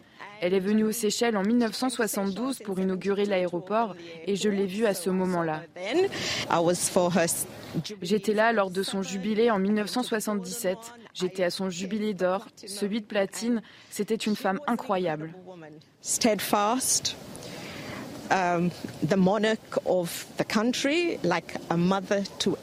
La monarque d'un pays comme une mère pour nous tous, une femme incroyable, une exception que nous ne reverrons pas de sitôt.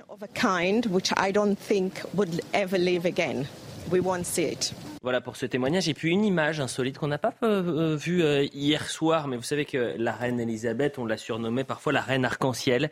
Eh bien hier, quelques temps après l'annonce de son décès, une averse s'abat sur Londres et euh, Buckingham Palace laisse en place après un double arc-en-ciel. Certains y, vont, y ont vu un, signe de la reine et effectivement c'est une, une jolie coïncidence. La reine arc-en-ciel. oui, ou, chef de ou un signe. ou un signe en fonction de votre croyance. Voilà. Bien sûr, bien sûr mais c'est beau quand même. Ceux qui veulent croire, comme c'est écrit dans. Ouais, bah là, euh, quand même, on l'appelait la reine arc-en-ciel. Vous avez un double euh, arc-en-ciel. Charles a dit euh, J'espère que les, les, ailes des anges accompagneront ma mère au paradis. Bien sûr. on, on, en a la preuve. Certains ont vu aussi un nuage en qui aurait pris la forme de la reine Elisabeth hier soir. Euh, ah oui Oui. Oui, bah alors là, je ne sais pas si. Est-ce que vous êtes sûr qu'il avait fumé une cigarette C'est aussi une photo qui a, qui a fait le buzz. Comment oui, enfin là, l'arc-en-ciel, tout le monde le voit. Pas les euh, supporters allemands de Nice non, non, non. après ont vu. On en parlera un peu plus tard. Ce que l'on souligner, c'est en effet, c'est en effet ce défi colossal pour l'instant qui est en train de connaître Londres, qui est en train de devenir la capitale du monde, en effet, parce que parce qu'il y a ce défi ah, des Mais je crois que ce sera l'événement euh, diffusé le, plus. Il n'y aura jamais eu d'événement aussi diffusé auparavant, ni, ni, ni, après. Euh, à mon avis, plus des deux tiers de la, de la, population mondiale va être devant sa télévision. Euh, Dans une semaine, jour pour jour, donc à partir de vendredi, on dit vraiment que Londres va devenir l'hôtel, le plus grand hôtel du monde, le plus aristocratique hôtel du monde, parce que, voilà, en effet, les chefs d'État, mais, mais, également le monde entier va un peu affluer pour, pour, pour vivre cette, cet événement qui, qui est historique. Euh, ce que je vous propose, c'est qu'on revienne sur l'image du jour. Et l'image du jour, une fois qu'on a vu l'arc-en-ciel, c'est le de foule de Charles III avant de prononcer son, premier euh, son euh, premier euh, discours à ces sujets. là, on voit Charles III donc à Buckingham Palace avec sa, compagne, la reine consort désormais, et, toutes ces, fleurs qui sont au pied de Buckingham Palace. Cette foule, il y avait plus de 2000 personnes quand même. Alors certains y ont vu non pas une foule importante. Je ne sais pas ce que vous en pensez, euh, Bertrand Decker, mais voilà. C'est cette image. Il n'y a pas de grande manifestation de chagrin non plus. On ne voit pas non plus des gens qui font dans l'arme. Elle avait 96 ans, la reine Elisabeth. C'est l'ambiguïté de, l'événement, c'est à la fois la mort de la reine et l'avènement du roi. Hein. C'est comme dans Pantagruel, je crois. Hein. on rit à la fois de la naissance du. Euh, mais aussi pas que ça, c'est que ce n'est pas un drame malheureusement. Enfin voilà, c'est l'histoire de la vie, euh, la disparition. Ce qui est terrible, ce qui est brutal, et c'est ce qu'on s'est dit au début de l'émission ce qui est brutal, c'est le fait qu'il y a 72 heures, on voyait la reine Elisabeth debout, euh, rencontrer euh, Liz Truss. Euh, mais sinon, vous avez une femme qui a 96 ans, qui a eu mille et une vies, qui a probablement eu la plus l'histoire, en, tous les cas, l'histoire la, plus enrichissante, la plus passionnante de, de, de, ces dernières décennies, qui a rencontré tous les plus grands de ce monde et qui faisait partie de ces grands de ce monde. Dans le fond, c'est brutal pour nous parce qu'on n'a pas vraiment eu le temps de préparer toutes les fiches qu'on aurait voulu. Quoi. Vous, mais vous inquiétez pas, vous êtes bien informé déjà. elle, a voulu justement que ça aurait été avec? euh, partir en travaillant, en servant jusqu'au bout. Et c'est pour ça que cette image où on la voit avec la, première ministre, là, c'est vraiment, ça montre qu'elle, jusqu'au bout, elle a voulu, un petit peu comme Jean-Paul II. Vous parliez de Jean-Paul II tout à l'heure. On le voyait encore cinq minutes, euh, euh, quelques jours avant ou quelques heures avant de mourir essayant d'aller bénir la foule au balcon. On le voyait agoniser, surtout. Voilà, avec, euh, avec la, gorge, euh, voilà. Et puis ça lui ressemble tellement, dans le fond, elle a une mort qui ressemble tellement à sa vie, si l'on peut dire, parce qu'elle a tellement travaillé, elle a tellement eu le devoir chevillé au corps qu'elle a œuvré jusqu'au bout. Elle est presque morte en fonction. Elle est morte jusqu'à son dernier souffle. Voilà. Jusqu'à son dernier souffle. Ce que je vous propose, c'est qu'on écoute Charles III, euh, qui a rendu hommage à sa mère. My beloved mother ma mère adorée, a été une inspiration, un exemple pour moi, mais à toute ma famille également. Et nous lui devons vraiment une dette sans faille et sans fin que toute famille doit à leur mère pour son amour, son affection, comme elle nous a guidés, comme elle nous a compris et l'exemple qu'elle nous a montré. La reine Elisabeth elle a vécu une vie incroyable. Elle avait vraiment un destin extraordinaire devant elle et elle l'a vécu. Les obsèques, et ça c'est l'information euh, la plus importante, Bertrand Descartes, c'est-à-dire que les obsèques ce seront euh, lundi en 8, euh, dans 10 jours, alors que certains nous disaient que ce serait peut-être non pas ce demain, mais le samedi suivant, le samedi en 8. Et finalement, ce sera bien euh, lundi. Euh, le, ça, ça, a été décalé parce qu'on sait très bien que le, London Bridge Code, par exemple, c'était 10 plus 10. Et c'est devenu 10 plus 11. Il semblerait parce que ce soit en dimanche que ça s'était décalé au lundi. Dernier tour de table, puisque voilà euh, ce qu'on pouvait dire, et c'était la première partie de Soir Info. On voulait la dédier évidemment à, la reine Elisabeth et cette journée historique. première réussie, premier discours réussi. Ah, moi, je trouve qu'il a réussi à la fois son premier discours qui était simple euh, émouvant, euh, sincère, enfin, et puis euh, il a réussi aussi son premier contact avec la foule. on a vu que les, voilà, les, gens qui étaient là ont adhéré immédiatement, ont reporté sur le nouveau roi en quelque sorte l'affection qu'ils avaient pour la mère. Donc je pense que s'il ne fait pas de grosses erreurs, et on ne voit pas bien pourquoi il le ferait, il devrait réussir son, son examen de passage. Johan.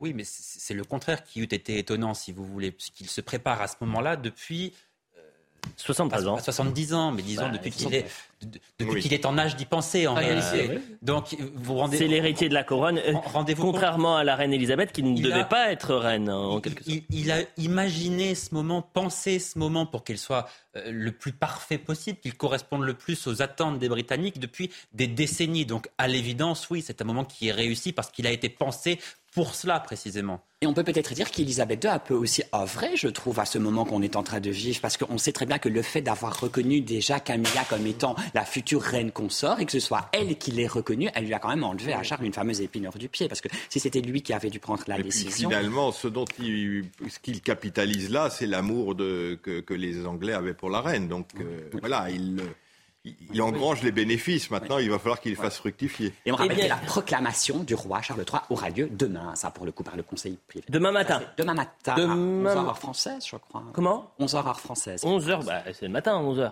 Ah oui, oui, oui. même si on se lève euh, évidemment un peu plus tôt. Merci beaucoup à, tous les quatre. Jean Messia, vous jouez les prolongations. On va parler de sécurité dans un instant.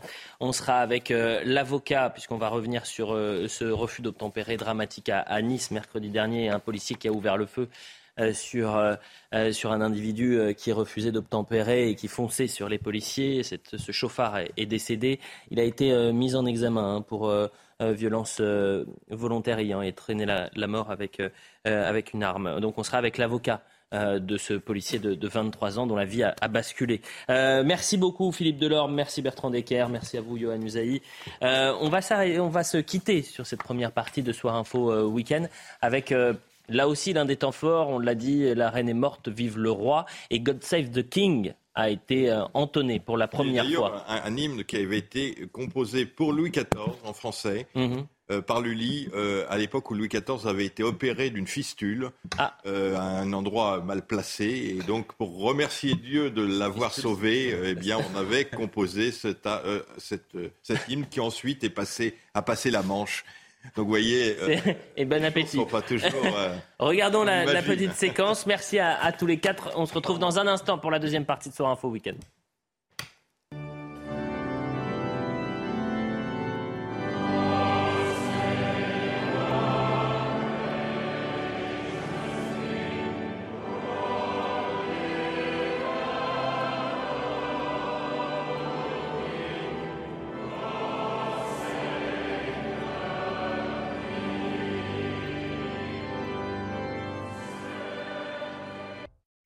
Il est 22h30. Merci à vous si vous nous rejoignez sur CNews au programme de Soir Info. Le policier de 23 ans est donc mis en examen pour violence volontaire avec arme ayant causé la mort sans intention de la donner et placé son contrôle judiciaire.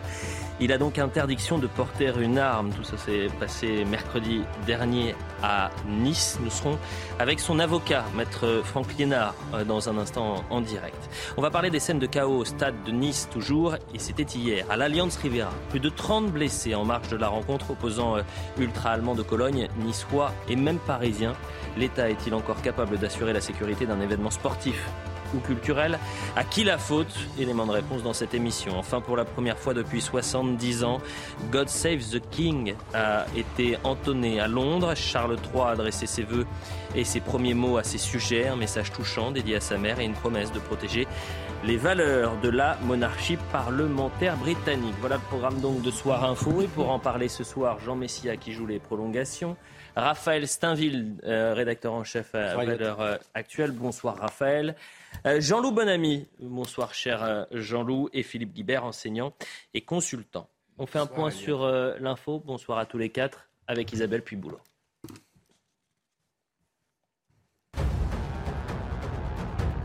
Je m'engage à vous servir toute ma vie. Le roi Charles III s'est adressé au peuple britannique depuis Londres. Sa première allocution télévisée en tant que souverain. Le fils d'Elisabeth II a repris l'engagement énoncé par sa défunte mère lors de son 21e anniversaire. Il a également évoqué une inspiration et un exemple pour lui et sa famille. En Ukraine, les forces russes accusées d'exactions sur le personnel du complexe de Zaporizhia. Le patron de l'opération de l'opérateur ukrainien de la centrale nucléaire évoque des enlèvements, des tortures et des meurtres. Il dénonce un régime de harcèlement policier progressivement mis en place. Enfin, en France, après plusieurs mois de crispation sur les questions de sécurité, Gérald Darmanin s'est rendu à Lyon. Le ministre de l'Intérieur a rencontré le maire écologiste Grégory Doucet. Il a également témoigné son engagement auprès des habitants et des commerçants du quartier sensible de la Guillotière, un mois et demi après l'agression de trois policiers. Voilà pour le point sur euh, l'information et on, reviendra évidemment sur ce déplacement de Gérald Darmanin à Lyon et euh, cette rencontre avec l'édile euh, Philippe Doucet. Grégory Doucet, pardonnez-moi. nice, je le disais, les suites de l'enquête concernant le refus d'obtempérer aux conséquences dramatiques. Je rappelle juste pour qu'on arrive un peu à prendre de la hauteur et recontextualiser. En France, vous avez 26 000 en moyenne refus d'obtempérer. D'accord? Euh, Il y a l'utilisation de l'arme à 157 reprises en 2021. Ce qui veut dire que pour 0,086% des cas, le policier va utiliser son arme. Ce n'est pas le refus d'obtempérer qui fait que le policier va utiliser son arme, mais c'est la légitime défense. C'est ça cette question. Et c'est l'épineuse question de la légitime défense. C'est-à-dire, est-ce que la, vie du policier ou la vie des concitoyens autour euh, sont en danger pour utiliser l'arme. L'autre chiffre qui est très important et signe que la violence euh, augmente sur notre territoire, c'est que vous avez euh, neuf morts depuis le mois de juin liés à un fait dramatique comme le refus d'obtempérer. Donc ça s'est passé à, Nice euh, ce mercredi. On revient sur les faits avec Sandra Chiombo et on sera avec maître, Franck Liénard, qui est donc l'avocat du policier, qui a 23 ans hein, et dont la vie a basculé puisqu'il a été mis en examen pour violence volontaire avec arme ayant causé la mort sans intention de la donner, placé sous contrôle judiciaire, 23 ans, interdiction désormais de porter une arme.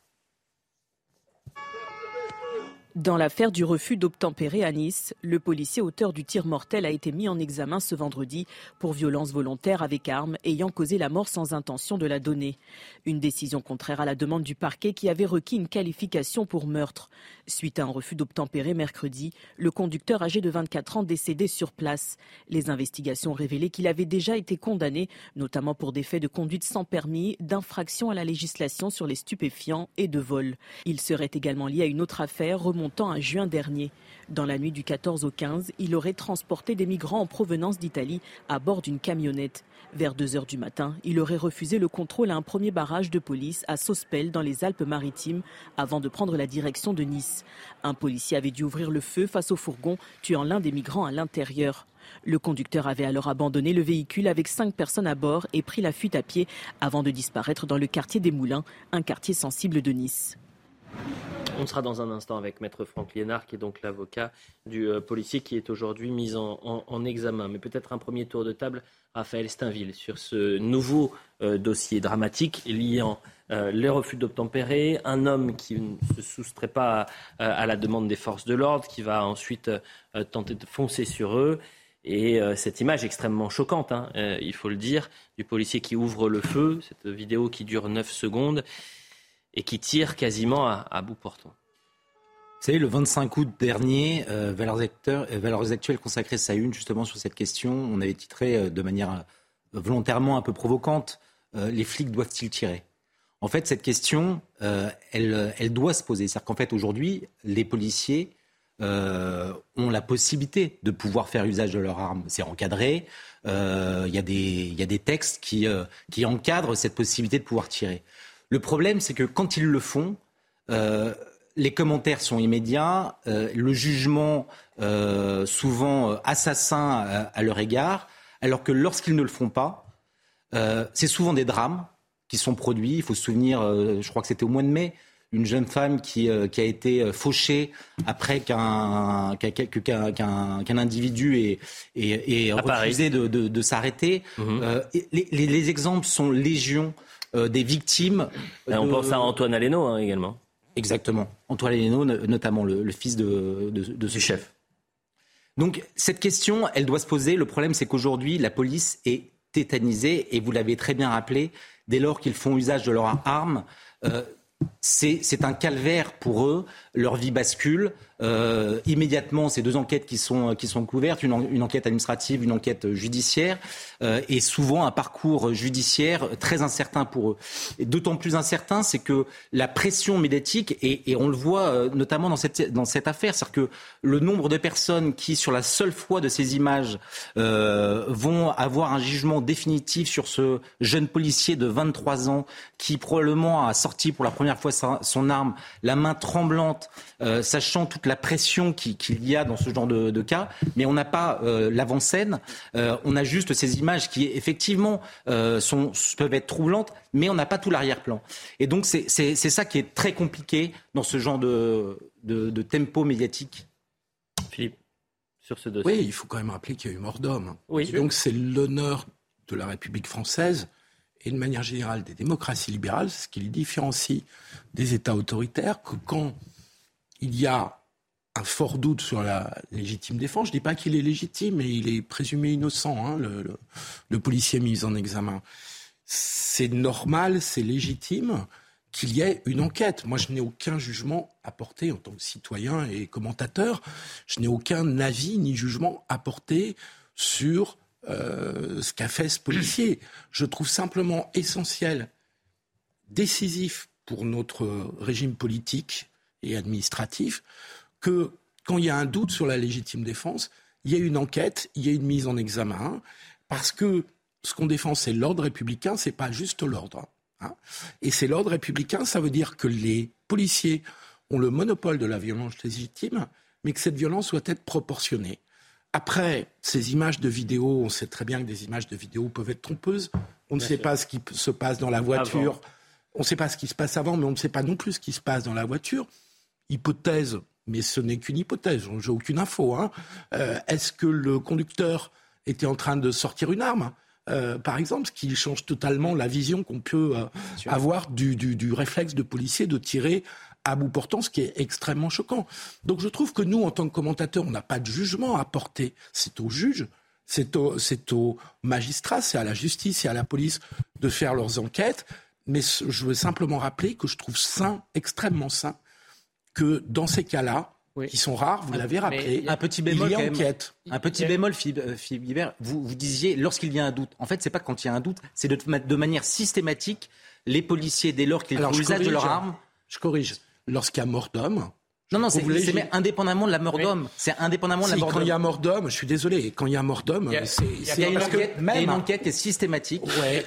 Et moi, je trouve que c'est bien qu'il y ait une enquête systématique. Oui, oui, mais il y a, quand même, je pense qu'il faut quand même prendre en compte le contexte général dans lequel ces opérations se passent. Vous avez dit, euh, Philippe Guibert, il y a mort d'homme. Vous avez parfaitement raison. Mais quel homme? Non, mais quel que soit l'homme. Euh, non, non, mais quel homme? Parce que si vous c'est pas la même chose. Des, non, non, non, c'est pas la même chose qu'un type ah, grille un feu rouge grille un feu rouge, un bon citoyen qui grille un feu rouge parce qu'il a un coup ah dans le nez, et un type qui a un pédigré long comme le bras, d'accord, qui a déjà d'ailleurs donc, qui est soupçonné d'avoir au mois de juin déjà euh, franchi illégalement un barrage de police, ça a d'ailleurs occasionné un autre mort. On est dans un contexte où en fait les criminels, les voyous n'ont plus peur de rien.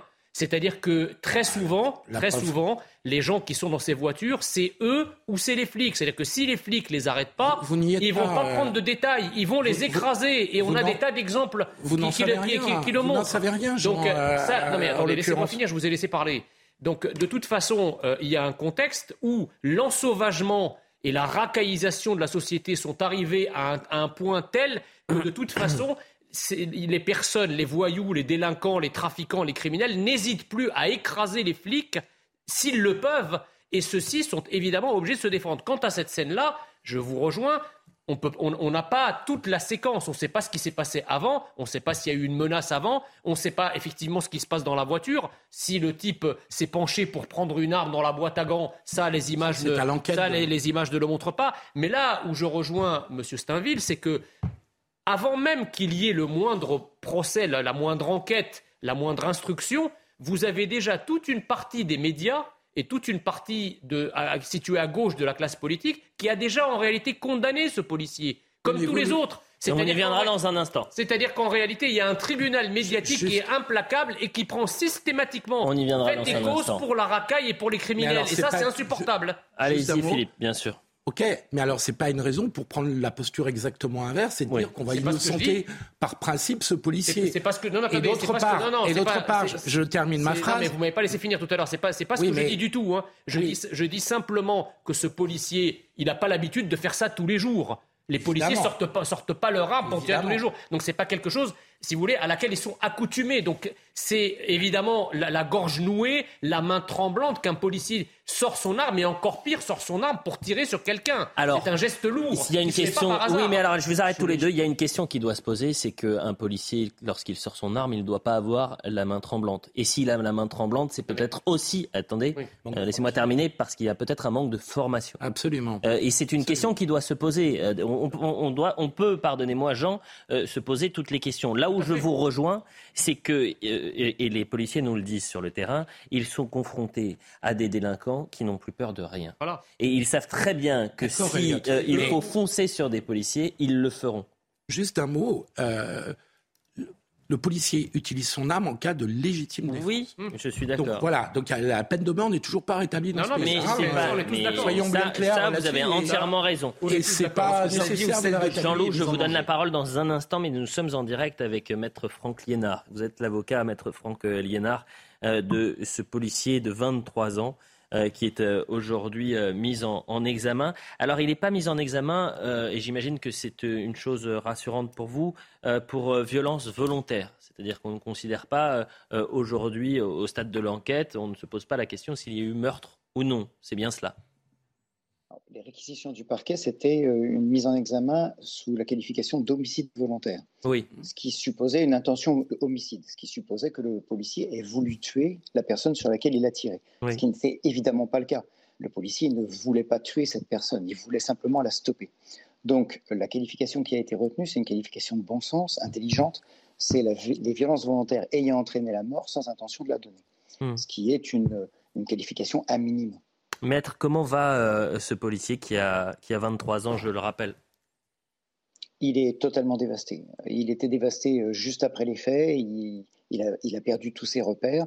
Et depuis, ça ne va pas bien. Évidemment, il ne va pas bien. Euh, c'est un gamin. C'est un gamin qui a donné la mort alors que vraiment, n'envisageait pas ça du tout, dans, ni dans sa carrière, ni dans sa vie. il, il, voulait, il voulait pas ça du tout. Et il s'est retrouvé dans cette situation où il a estimé nécessaire de tirer et euh, il a vu les dégâts causés par son tir, mais véritablement, il ne s'y attendait pas du tout. Et, ce sera très très dur pour lui de d'accepter ça psychologiquement, de, de mmh. l'assumer. Euh, euh, maître, J'imagine que vous ne pouvez pas nous donner les éléments de l'enquête et qu'une enquête est en cours. Et, dites-moi vraiment si, les questions que je vais vous poser euh, peuvent euh, euh, mettre en difficulté l'enquête. Mais ce qu'on a vu, nous, c'est 9 secondes d'images. Des images qui sont extrêmement choquantes d'ailleurs, puisque on, voit, si on reste sur ces 9, 9 secondes, on voit un véhicule, un policier qui est proche du véhicule, vraiment à proximité, qui va tirer quasiment à, bout portant, mais euh, on imagine en prenant un peu de recul qu'il s'est passé beaucoup de choses avant. Est-ce que vous pouvez expliquer ce qu'il s'est passé avant? Alors, je ne peux pas vous l'expliquer ce qui s'est passé avant. Je peux vous dire qu'il y a beaucoup, beaucoup de choses qui sont entrées dans le débat pendant la garde à vue. Euh, la personnalité de, la personne qui, a qui est décédée, le, les refus d'obtempérer préalables, parce mmh. que avant, il y a eu aussi d'autres événements. Euh, il y a une pression, il y a une mise en danger qui était constante de la part de, ce conducteur. Mhm. Et euh, le policier, lorsqu'il y a la scène finale que, vous, que, vous, avez en vidéo, euh, il, y a, évidemment un avant. Il y a une mhm. mise en pression considérable sur, sur les épaules de ce policier. Et il y a un choc frontal avec la voiture qui a évidemment aussi participé à un état euh, il n'était pas, dans, son état normal, ce policier, quand il s'est retrouvé devant la porte. J'entends. Euh, et d'ailleurs, c'est pour ça qu'on voit euh, la fumée au niveau du véhicule des, forces de l'ordre. je rappelle votre ouvrage, et on s'était rencontré l'année dernière sur ce même plateau, avocat de, de flic. Et dans votre ouvrage, vous expliquez que vous ne défendez jamais les, ripoux et que vous prenez les dossiers lorsque vous avez la sensation, du moins, et, et même je dirais plus que la sensation, la certitude que euh, c'est quelqu'un qui euh, finalement a, agi de bonne foi. Euh, et est-ce que, au regard du dossier que vous avez aujourd'hui, vous maintenez cette sensation-là et cette certitude? Oui, tout à fait. À l'issue de la garde à vue, on l'a défendu pour son déferment tout à l'heure, et nous maintenons notre défense à l'égard de ce policier parce qu'il est conforme à notre éthique de travail. il a pensé faire le bien. Il n'a pas, il n'a pas estimé que il n'était pas animé d'une animosité particulière, vous voyez, d'une volonté de nuire euh, quelconque. Euh, c'est un policier qui a pensé qu'il était nécessaire au moment où il tirait de se défendre, de défendre son collègue et de défendre les autres personnes qui pouvaient se trouver sur, la route de, de, ce conducteur, mmh. pour ne pas le qualifier. J'ai une dernière question, maître, et c'est toujours sur ce sujet, mais ça, ça c'est plus une manière politique et, notamment le climat politique qu'il peut y avoir autour des, euh, des refus d'obtempérer et ensuite des drames qui peuvent suivre les, refus d'obtempérer, l'utilisation de l'arme pour légitime défense. Euh, on, sait que la France insoumise, en juin dernier, parlait de, police qui tue. Euh, aujourd'hui, j'ai l'impression qu'on franchit un nouveau cap. chez certains députés de la France insoumise et, je vais vous citer le, tweet de David Guiraud. Rennes, Paris, Neuville-en-Ferrin, ce ne sont pas des faits divers. Et attention, la France connaît une épidémie de morts de la police suite à des refus d'obtempérer. Je refuse la banalisation de l'usage des armes.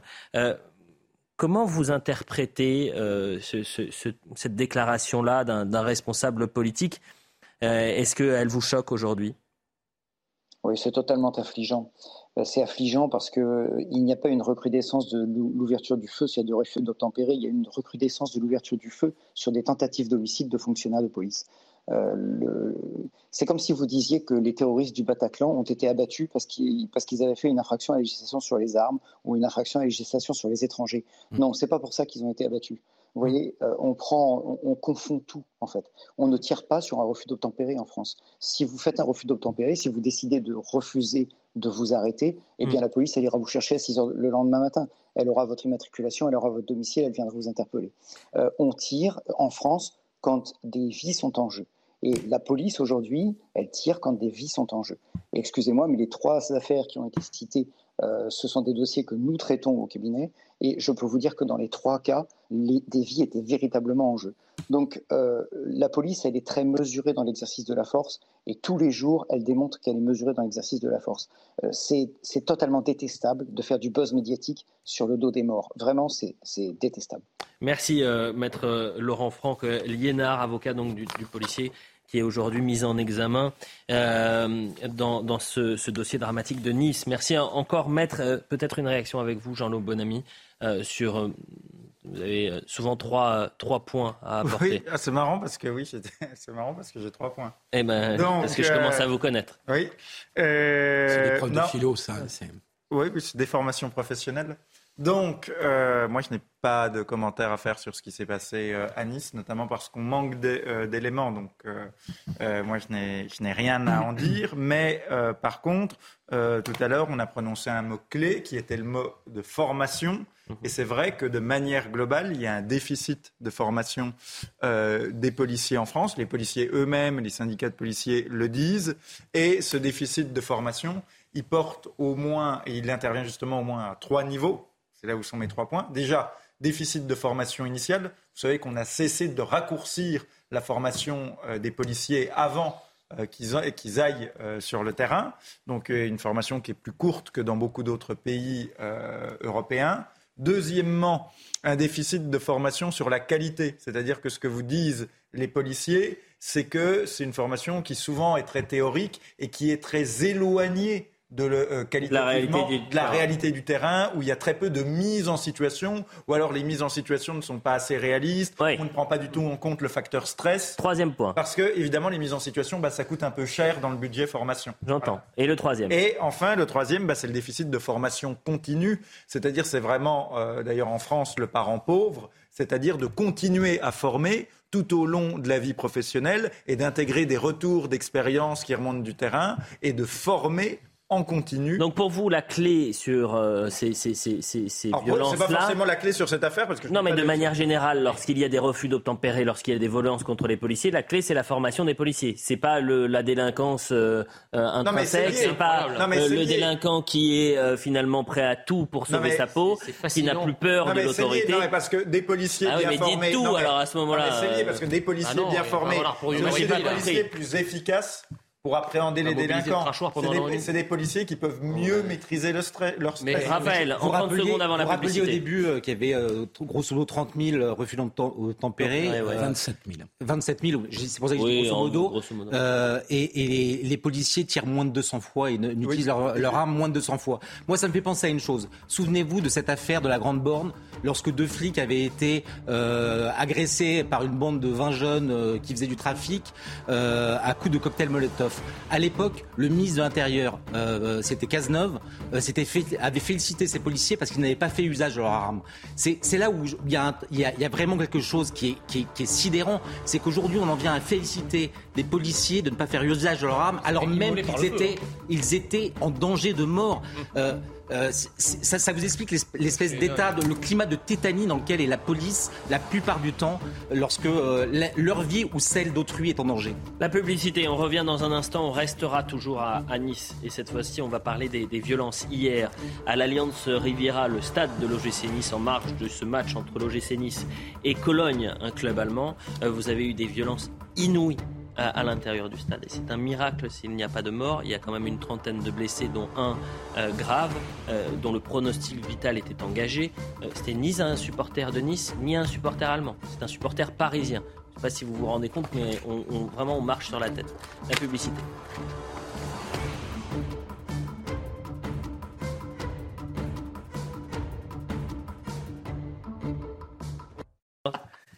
23h sur CNews. Merci d'être avec nous pour la suite de Soir Info Week-end. Jean Messia, Raphaël Steinville, Philippe Guibert et Jean-Loup Bonamy. On va parler de Nice euh, et des violences en marge du match entre l'OGC Nice et, Cologne. Pourquoi vous me faites une grimace, Jean-Loup Bonamy?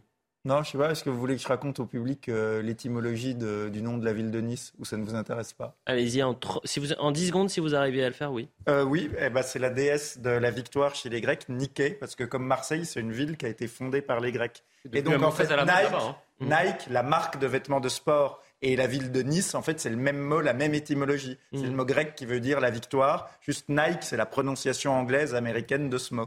C'est quoi le mot grec C'est quoi Ok, très bien. Pardon Nike qui veut dire la victoire. C'est devenu un mot très à la mode à Marseille maintenant. Ah oui. très bien. Bravo, Jean-Michel. Encore une petite. Il lève le débat. Il, il, upgrade au niveau des blagues. Demain, il sera au point virgule. 23h01, le point sur l'info. Le roi Charles III s'est exprimé depuis Londres ce soir, l'un des premiers actes publics de son règne, débuté à l'âge de 73 ans. Il a profité de cette allocution pour attribuer le titre de prince de Galles à son fils aîné William, âgé de 40 ans, un titre octroyé aux héritiers du trône que Charles lui-même avait reçu à ses 9 ans. Réunion de crise aujourd'hui pour les ministres européens de l'énergie réunis à Bruxelles. Les représentants des 27 se sont dit favorables à une série de mesures d'urgence pour enrayer la flambée des factures de gaz et d'électricité, évoquant même un plafonnement du prix des importations de gaz de l'Union européenne. Ces mesures devraient être présentées la semaine prochaine. En France, pour aider l'agriculture, Emmanuel Macron appelle à acheter et consommer français. Le chef de l'État décrit la défense de la souveraineté agricole et alimentaire comme la mère des batailles, notamment dans le contexte de la guerre en Ukraine, ajoutée aux crises climatiques et énergétiques. Enfin, des tags anti-police découverts hier à Mulhouse. De nombreuses insultes ont été inscrites sur des murs et la façade d'un supermarché. Sur Twitter, le syndicat Alliance dénonce un appel au meurtre et réclame des sanctions exemplaires. Une enquête a été ouverte. La disparition de la reine Elisabeth ne doit pas éluder les autres sujets d'actualité qui peuvent euh, également concerner notre territoire. Je disais, ce qui s'est passé à Nice en marche euh, du euh, match d'Europa League entre l'OGC Nice et Cologne est gravissime. Vous avez plus d'une trentaine de blessés. Un blessé d'ailleurs qui a vu son pronostic vital engagé, qui n'est ni niçois ni allemand. Tout ça euh, dans l'enceinte et un peu en dehors avec des affrontements d'une violence, je le disais, inouïe. On fait le point avec Arthur Muriot et ensuite on va essayer de comprendre. Est-ce que euh, en France, on arrive à sécuriser les événements sportifs? Qu'est-ce qu'on doit faire aujourd'hui pour éviter ce genre d'image? Arthur Muriot. Armés de chaises, de barres de fer et en lançant des feux d'artifice, une centaine de supporters cagoulés aux couleurs de l'équipe de Cologne se sont emparés de la tribune présidentielle de l'Alliance Arena. Le bilan fait état d'une trentaine de blessés, dont deux policiers. Lors d'une conférence de presse, le président de l'OGC Nice remet en question la réactivité des forces de l'ordre au moment des affrontements. Vous avez ces hordes. C'est des combattants de rue que vous avez en face de vous. Comment voulez-vous qu'un stadier qui est payé 50 euros, à un moment, ils se disent pas, putain, maintenant j'ai des femmes et des enfants, je ne vais pas me faire. Euh, enfin, ils ont fait ce qu'ils ont pu et certains ont été très courageux, je veux dire. Mais il y a des CRS qui sont restés dans leur euh, camion hier soir. Est-ce qu'on ne peut pas anticiper ça, se dire face ben, au qui arrive Moi, je ne gère pas les CRS. Au total, 650 policiers avaient été déployés aux abords du stade et pour le préfet, la sécurité à l'intérieur de l'édifice sportif est d'abord de la responsabilité du club. Nous ne pouvions pas tout de suite dégarnir l'extérieur, où là il aurait pu y avoir aussi une bataille générale, et il a fallu quand même maintenir un dispositif, faire monter euh, des CRS qui ont pu repousser cette horde sauvage. La, la sécurité à l'intérieur du stade, c'est avant tout de la responsabilité du club. Après ce nouvel incident, tous les yeux sont désormais tournés vers le match à haut risque opposant Marseille à Francfort, mardi au stade Vélodrome. Jean Messia, au lieu de nous saouler avec le char à voile, de nous parler euh, euh, de, choses qui sont subsidiaires, qui viennent nous expliquer, trouver des solutions sur la sécurité à l'intérieur des stades, parce qu'on va dire la même chose que pour les rodéos urbains ou alors pour les refus d'obtempérer. Il faudra un drame pour qu'on se réveille? Ah non, mais ce qui s'est passé à Nice est absolument incroyable. Euh, c'est incroyable parce que bon, il y a déjà, c'est plutôt du hooliganisme canal historique, si je puis dire. C'est le, le, hooliganisme de, des années 80, 90 qui ressurgit comme ça, euh, avec effectivement des gens qui sont alcoolisés, euh, qui se tapent dessus, des ultra violents, voilà, ultra violents, etc. Donc je ne comprends pas, si vous voulez, qu'un match qui avait quand même pu être signalé comme, comme violent, on n'ait pas pris la mesure du cordon sécuritaire à mettre en place pour éviter ce genre de débordement. Alors que bon, le hooliganisme, on le gère, quand même depuis maintenant une quarantaine d'années et qu'on avait réussi, bon an, mal an, euh, à en venir à bout. Ça, c'est la première chose. La deuxième chose, c'est quand j'entends le préfet dire qu'à l'intérieur des stades, la sécurité appartient euh, euh, aux responsables des clubs, c'est pas tout à fait vrai. moi, je me souviens de rencontres où on avait des CRS à l'intérieur du stade. Bien sûr. Donc, c'est pas impossible. Euh, voilà, donc euh, pourquoi les CRS n'étaient pas à l'intérieur du stade dans ce cas précis? C'est bien parce qu'il y a une décision, au moins administrative, de ne pas, les, pas les mettre. Dans ce cas-là, il faut interroger ça. Et la dernière chose, c'est qu'il faut, il faut se garder de, faire un parallèle avec ce qui s'est passé au Stade de France, même s'il y a des, ressemblances. C'est qu'au Stade de France, effectivement, il y a eu des scènes de pillage, d'agression gratuite, etc. Là, encore une fois, c'est du hooliganisme canal historique, qui n'en est pas moins violent, mais en tout cas, c'était entre supporters avec des destructions et des agressions entre les supporters. Mais il n'y a pas eu d'éléments. Pardonnez-moi, euh, Jean Messia, que ce soit entre supporters ou euh, euh, des agressions, c'est un scandale sur toute ah bah C'est ce que j'ai. Oui, vous l'avez dit dès le début. J'ai commencé par dire. Mais évidemment, hum. je ne remets pas ça en question. c'est quand même pas du tout la même histoire qu'au stade de France. Non, mais c'est quand même la même, si vous voulez, ça a la même forme, c'est-à-dire qu'on est incapable de sécuriser un événement sportif voilà, c'est aussi simple que ça. C'est un stade, si vous trouvez. Vous pouvez pas mettre des CRS partout dans les, dans les tribunes. Hein, euh, ah bah, vous pouvez pas les mettre partout, mais vous pouvez les mettre aux endroits où ça, on évite de le faire. Mais là, Et dans la, dans la raison, là où le préfet a raison, il faut que ce soit les deux clubs qui fassent appel à la police. Mais cher Philippe, ils se sont regroupés dans la ville alors qu'ils n'avaient pas le droit. Il y avait 6 à 8 000 personnes place Masséna. Et ensuite, ils ont fait le trajet tous ensemble. Ils n'avaient pas le droit de le faire. Ils ont plié des magasins. Ils ont euh, tagué des, des vitrines. Bon, voilà, là, la, préfecture de police, c'est. Ah bah oui, c'est toujours la même chose c'est de la faute des clubs et les clubs qui disent c'est de la faute de la Par rapport à votre question, euh, est-ce qu'on est capable de sécuriser un, stade en France? D'abord, on le fait tous les week-ends et ça se passe sans problème tous les week-ends. Pas sans problème le week-end dernier à Auxerre, rappelez-vous, hein, les violences, et on l'avait traité ensemble si je ne m'abuse. Violences au Auxerre-Marseille. Mais là où je rejoins Jean Misséa, euh, c'est que le, tout arrive. Euh, l'hooliganisme, euh, ne date pas de, enfin, je veux dire, a été largement combattu dans le football euh, professionnel euh, avec succès. Et donc, normalement, le ce à quoi on a assisté, ça fait 20 ans de cette gravité. Hein, je mmh. parle de cette gravité.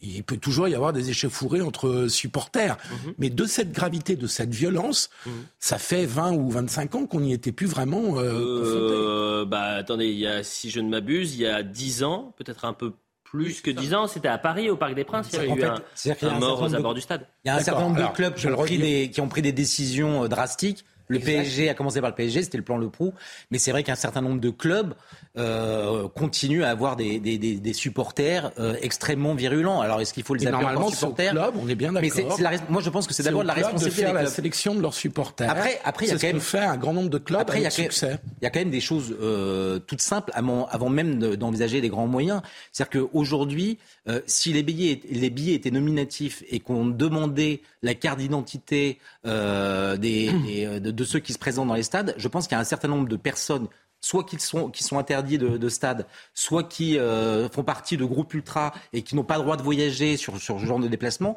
qui ne, pourra, qui ne pourraient pas pénétrer. Le problème, c'est qu'aujourd'hui, on a énormément de reventes et de marché, euh, marché au noir. Si on trouve un, supporter du PSG, c'est aussi parce que justement, c'est l'une des conséquences finalement du, du, plan Le Pro. C'est comme ils ne peuvent plus euh, s'exciter aux abords du Parc des Princes, ils font des déplacements à haut risque où ils peuvent, parce qu'en fait, leur ADN, leur, moteur, c'est la violence. C'est l'ultra-violence. on les retrouve sur ce genre de déplacements. Ils ont été sortis des stades. 2010, la mort de Yann Laurence. Les, stades ne sont, enfin, les, billets sont nominatifs, mais on vous demande jamais votre carte d'identité mm. dans les stades. Donc si, ne serait-ce les stadiers, alors ça alourdit, il faudrait encore plus de stadiers, sachant que on voit mal un stadier payé au lance-pierre prendre le risque de, de mettre au péril le Savig face à des hordes de, de, supporters ou de hooligans. Mais le fait est qu'il faudrait pouvoir un contrôle extrêmement strict à l'entrée des stades. Et Nice n'est pas, euh, Cologne, est-il un club connu pour avoir des supporters violents? Parce que Nice n'est pas connu pour avoir des supporters. Vous plaisantez? À Nice? Ah bah Vous avez des collectifs d'ultra ultra violent à Nice, sans manquer de respect aux Niçois, bien évidemment. Mais comme à Paris, vous avez des des des oui, des, des, ils se battent pas tous les des branches. Je, bah, pas loin du Parc des Princes. Il n'y a pas des bagarres tous les samedis. Non, terminé, c'est ce qu'il vient d'expliquer. C'est le projet voilà, pour Philippe. Mais la division nationale de la lutte contre l'organisme avait avait classé ce match euh, au niveau 3, c'est-à-dire je crois que c'est peut-être 4 niveaux. Donc forcément, il s'attendait à ce genre de Donc il y a. Rappelez-vous l'année dernière. Est-ce que Cologne a fait le boulot que les clubs français ont souvent fait? Bah, pas forcément. Ce que je vous propose, c'est qu'on écoute Gérald Darmanin. Mais plus que sur le hooliganisme, euh, Philippe, c'est pas ça le problème. Le problème, c'est qu'aujourd'hui, vous savez que vous avez un match à haut risque, vous mettez tous les moyens pour sécuriser. Ou alors vous dites, euh, pas un supporter étranger dans notre stade parce qu'on est incapable de sécuriser les lieux. C'est ça, vous, avez le droit d'être. Euh, si vous avez le courage de dire, écoutez, on n'a pas les moyens euh, humain. on pas... Tottenham, il n'y a pas eu le moins de. Enfin, c'est parce que je, c'est parce que je. Si, en plus, dans le stade, euh, c'était Tottenham-Marseille et il y a eu des problèmes dans le stade. Euh, on écoute Gérald Darmanin. Le préfet avait à sa main énormément de forces mobiles, puisqu'il y avait jusqu'à 7 unités de forces mobiles. et on a bien vu que les incidents tout à fait dramatiques se sont déroulés dans le stade. Voilà. Et malheureusement, je ne peux que saluer le travail des policiers qui sont intervenus dans des conditions extrêmement difficiles. Le match a pu quand même se tenir et je constate que l'après-match a pu se, tenir, se dérouler, si je veux dire, dans des conditions euh, les plus, euh, les plus euh, les meilleures possibles. J'ai demandé au préfet, évidemment, comme à chaque fois qu'il se passe des événements comme ceci, de me faire un, compte rendu, un rapport pour que nous puissions en tirer des conclusions pour les prochains matchs à enjeu difficile. Jean Messia. Mais je ne comprends pas cet argument qui consiste à dire que effectivement l'essentiel des violences se sont déroulées à l'intérieur du stade. Bah, le stade, ce n'est pas une ambassade, hein, il ne bénéficie pas d'une extraterritorialité. C'est-à-dire que les policiers peuvent, peuvent entrer dans le stade, surtout s'il y a des violences et s'il y a matière euh, à rentrer. Là, euh, en l'occurrence, les violences étaient telles qu'on ne comprend pas pourquoi la police, en tout cas les CRS, ne sont pas rentrés dans le stade pour y mettre. Ils sont rentrés, mais tardivement. Mais tardivement. Oui, mais le problème, c'est que l'argument du, premier, du, ministre de l'Intérieur est quand même assez étonnant. Il a l'air de dire que comme ça s'est passé à l'intérieur du stade, finalement, c'est pas la responsabilité de l'État. Pourquoi il dit ça? Parce que juridiquement et financièrement, c'est la responsabilité des deux clubs la sécurité à l'intérieur du stade, qui peuvent faire appel à la police, c'est ce qui, et, et, y compris en payant. Mais, hein mais euh, la, responsabilité de la sécurité appartient bien aux deux clubs. Jean-Loup Banami. Le, alors le premier point, moi, qui, qui m'inquiète un peu, c'est qu'en 2024, c'est-à-dire demain, vous savez que ce sont les Jeux Olympiques à Paris. Or, le, le, pays me semble actuellement dans un état de désorganisation, non seulement sur la sécurité, mais sur toutes sortes d'autres choses, sur les infrastructures, sur les services publics. Le pays me semble dans un état de désorganisation globale qui fait que euh, ça va être difficile en fait d'organiser sereinement euh, ces Jeux Olympiques. D'autant plus que j'ai lu le, le, dispositif qui est prévu pour l'instant et les critiques contre ce dispositif. On a l'air de prévoir des choses totalement gigantesques et pharaoniques. Et vous savez que plus c'est grand, plus ça risque, plus c'est compliqué et plus il risque d'avoir des, des problèmes et des échecs. Donc ça, Déjà, c'est le, premier point. Le deuxième, c'est que euh, également, avant, dans les, euh, dans, les, dans les services de police, vous aviez les anciens renseignements généraux et il y avait une section consacrée justement aux violences sportives.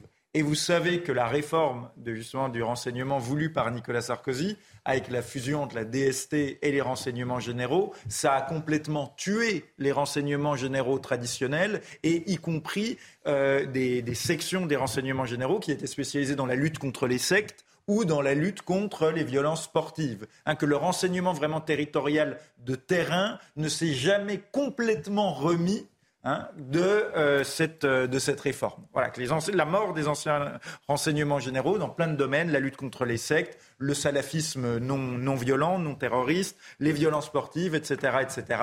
Mmh. On paye le démantèlement des anciens RG, qui étaient les yeux et les oreilles de euh, la République. Voilà ce qu'on pouvait dire sur ce, ce fait. Peut-être un dernier mot avec vous, Raphaël. ça m'étonne toujours lorsque Gérald Darmanin prend la parole, c'est-à-dire que euh, il, a une manière de minimiser quand même les choses. C'est-à-dire qu'on a l'impression que la violence s'est concentrée sur le stade. Vous le, vous le rappeliez que finalement les débordements, les vols ont eu lieu également dans la ville de Nice. Bien sûr. Et, ça, moi, je ne comprends pas ces, demi-mensonges, cette manière de ne pas voir l'absolu et l'intégralité de la réalité de la violence. Oui, parce que je comprends. Voilà, quand il dit ça a eu lieu dans, dans, le stade, non seulement c'est ce que disait Jean Messia, bah oui, le stade, ça relève quand même de, son autorité, mais en plus. Euh, factuellement, ce n'est pas vrai parce qu'il s'est passé plein de choses en dehors du Exactement. en tous les cas, Gérald Darmanin, qu'on a entendu, était faut à. Stopper, hein, Jean Messia, il faut stopper l'immigration européenne. Hein. Il, aurait pu dire c'est les Allemands. Là, pour le coup, c'était vrai.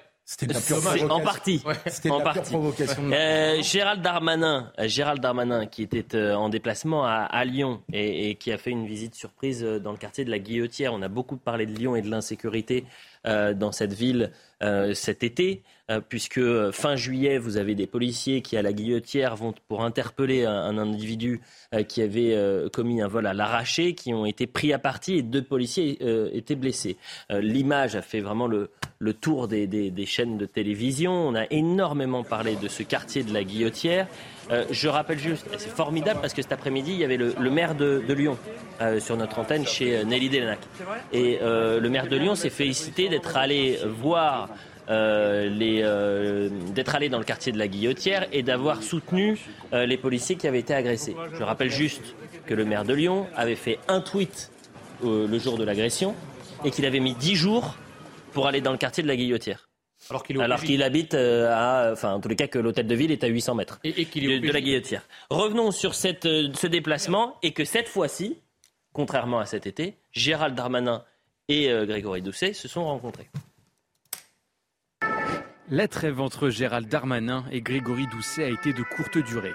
Dès la fin de leur rencontre, les tensions entre le ministre de l'Intérieur et le maire de Lyon ont refait surface.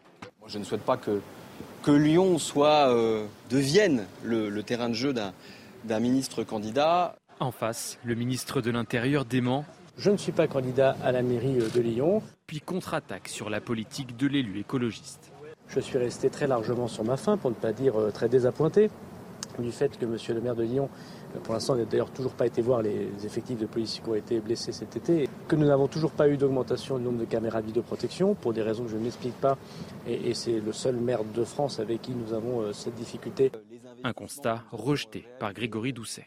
J'ai rappelé que euh, la ville de Lyon, à mon initiative, s'était euh, engagée dans la généralisation de la vidéo-verbalisation, de l'équipement de nos, de nos policiers municipaux avec des caméras piétons, qu'on a euh, développé les caméras nomades sur la ville. Dans la matinée, Gérald Darmanin s'est déplacé à la Guillotière. Dans ce 7e arrondissement, les vols et les violences contre les personnes et les biens y ont baissé de 54%. Une amélioration constatée par cet habitant du quartier. C'est beaucoup plus tranquille.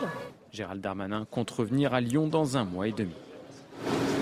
Alors j'aimerais savoir juste, parce que moins 54%, c'est depuis combien de temps? Euh, C'est-à-dire euh, sur un mois, est-ce qu'il y a une chute de 50 Et tant mieux d'ailleurs. Euh, est-ce que c'est sur un mois, trois mois, un, an? Ça, je ne le sais pas.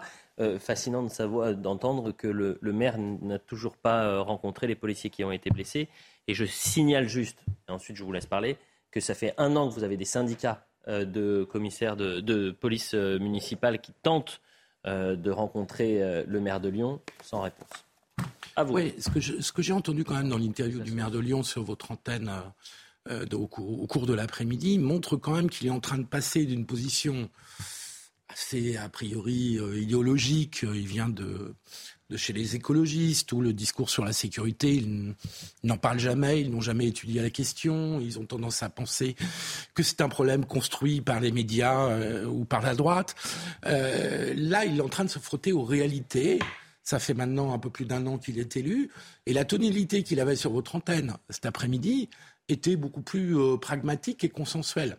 Donc souhaitons pour les Lyonnais que le maire euh, de Lyon euh, prenne juste la mesure de la, de la réalité des choses et qu'il sorte des postures mmh. et qu'il travaille euh, en coordination avec la police nationale pour améliorer la situation, parce que c'est ça qui importe, c'est que les habitants de Lyon, euh, et particulièrement de ce quartier, puissent sortir de chez eux, que les femmes puissent sortir sans être euh, inquiétées. Ça s'entend. Mais il l'a reconnu, il l'a reconnu cet après-midi. Euh, donc j'ai trouvé plus, plus réaliste. Ben, donc, Autre chiffre très intéressant sur la guillotière, mais c'est un chiffre, encore une fois, qui avait été sorti cet été 60% des actes de délinquance dans le quartier de la guillotière sont commis par des étrangers. Raphaël Steinville. Oui, moi, ce qui me, ce qui me frappe, euh, c'est, peut-être pour la première fois euh, Gérald Darmanin qui euh, découvre qu'il ne s'agit pas seulement de faire de la communication, mais qu'il faut s'inscrire dans la, dans la durée. C'est-à-dire que, mmh. on le voit maintenant, la, la, la, enfin, la guillotière et Lyon sont devenus un peu ce qu'était Marseille pour Sarkozy et quelques autres qui venaient de manière régulière dans la cité phocéenne parce qu'il y avait un besoin de présence à la fois euh, de ministériel à l'époque, il était ministre de l'Intérieur, mais aussi de moyens. Et là, euh, la, décision de Gérald Darmanin d'inscrire dans la durée et, de donner à la ville de Lyon euh, des compagnies de CRS mobiles, dont, ce, n'est pas la vocation, mais jusqu'à temps que la, la, la situation n'est pas rentrée dans l'ordre, le fait qu'ils reviennent et qu'ils s'engagent à revenir dans un mois pour faire des, des, points d'étape, finalement, si, si on en croit, je pense que c'est je l'espère en tout cas, euh, bénéfique pour ce quartier euh, qui jusqu'à présent avait été totalement abandonné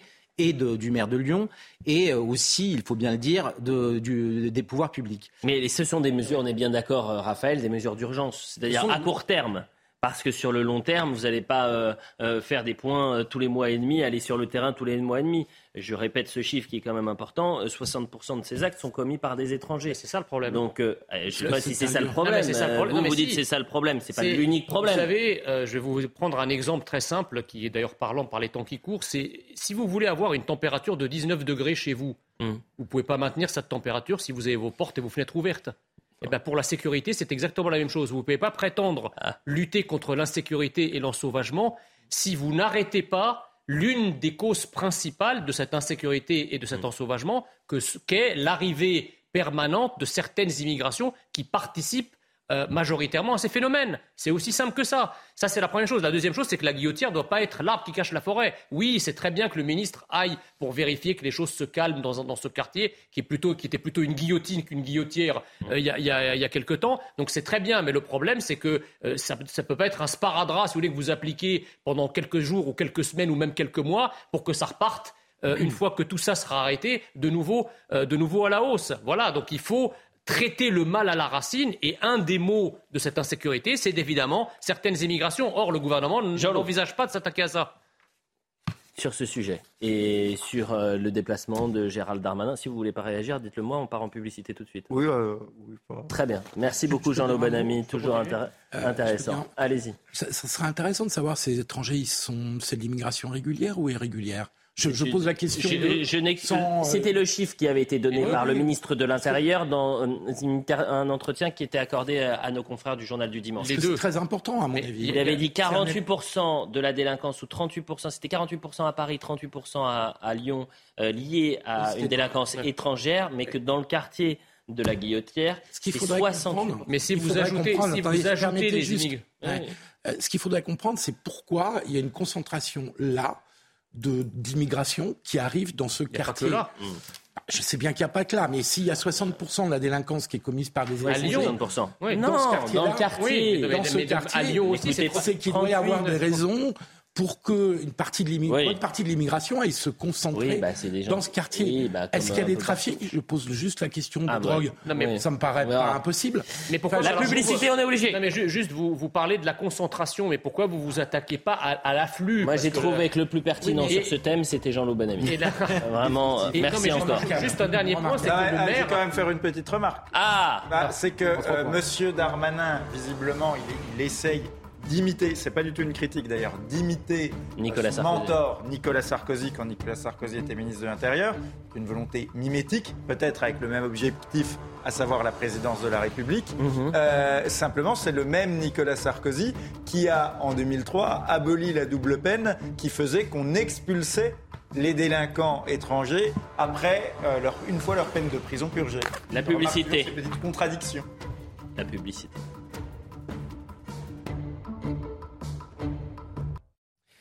Il est 23h30, la suite de Soir Info Week-end, toujours avec Jean Messia, Raphaël Steinville, Jean-Loup Bonamy et Philippe Guibert. Ce que je vous propose, c'est qu'on parle de la crise de l'énergie dans un instant et la proposition assez étonnante de Fabien Roussel sur les factures d'électricité. Et puis on va évidemment revenir sur cette journée, nouvelle journée historique du côté de Buckingham Palace et les premiers mots du roi Charles III. Le point sur l'info avec vous, Isabelle Piboulot.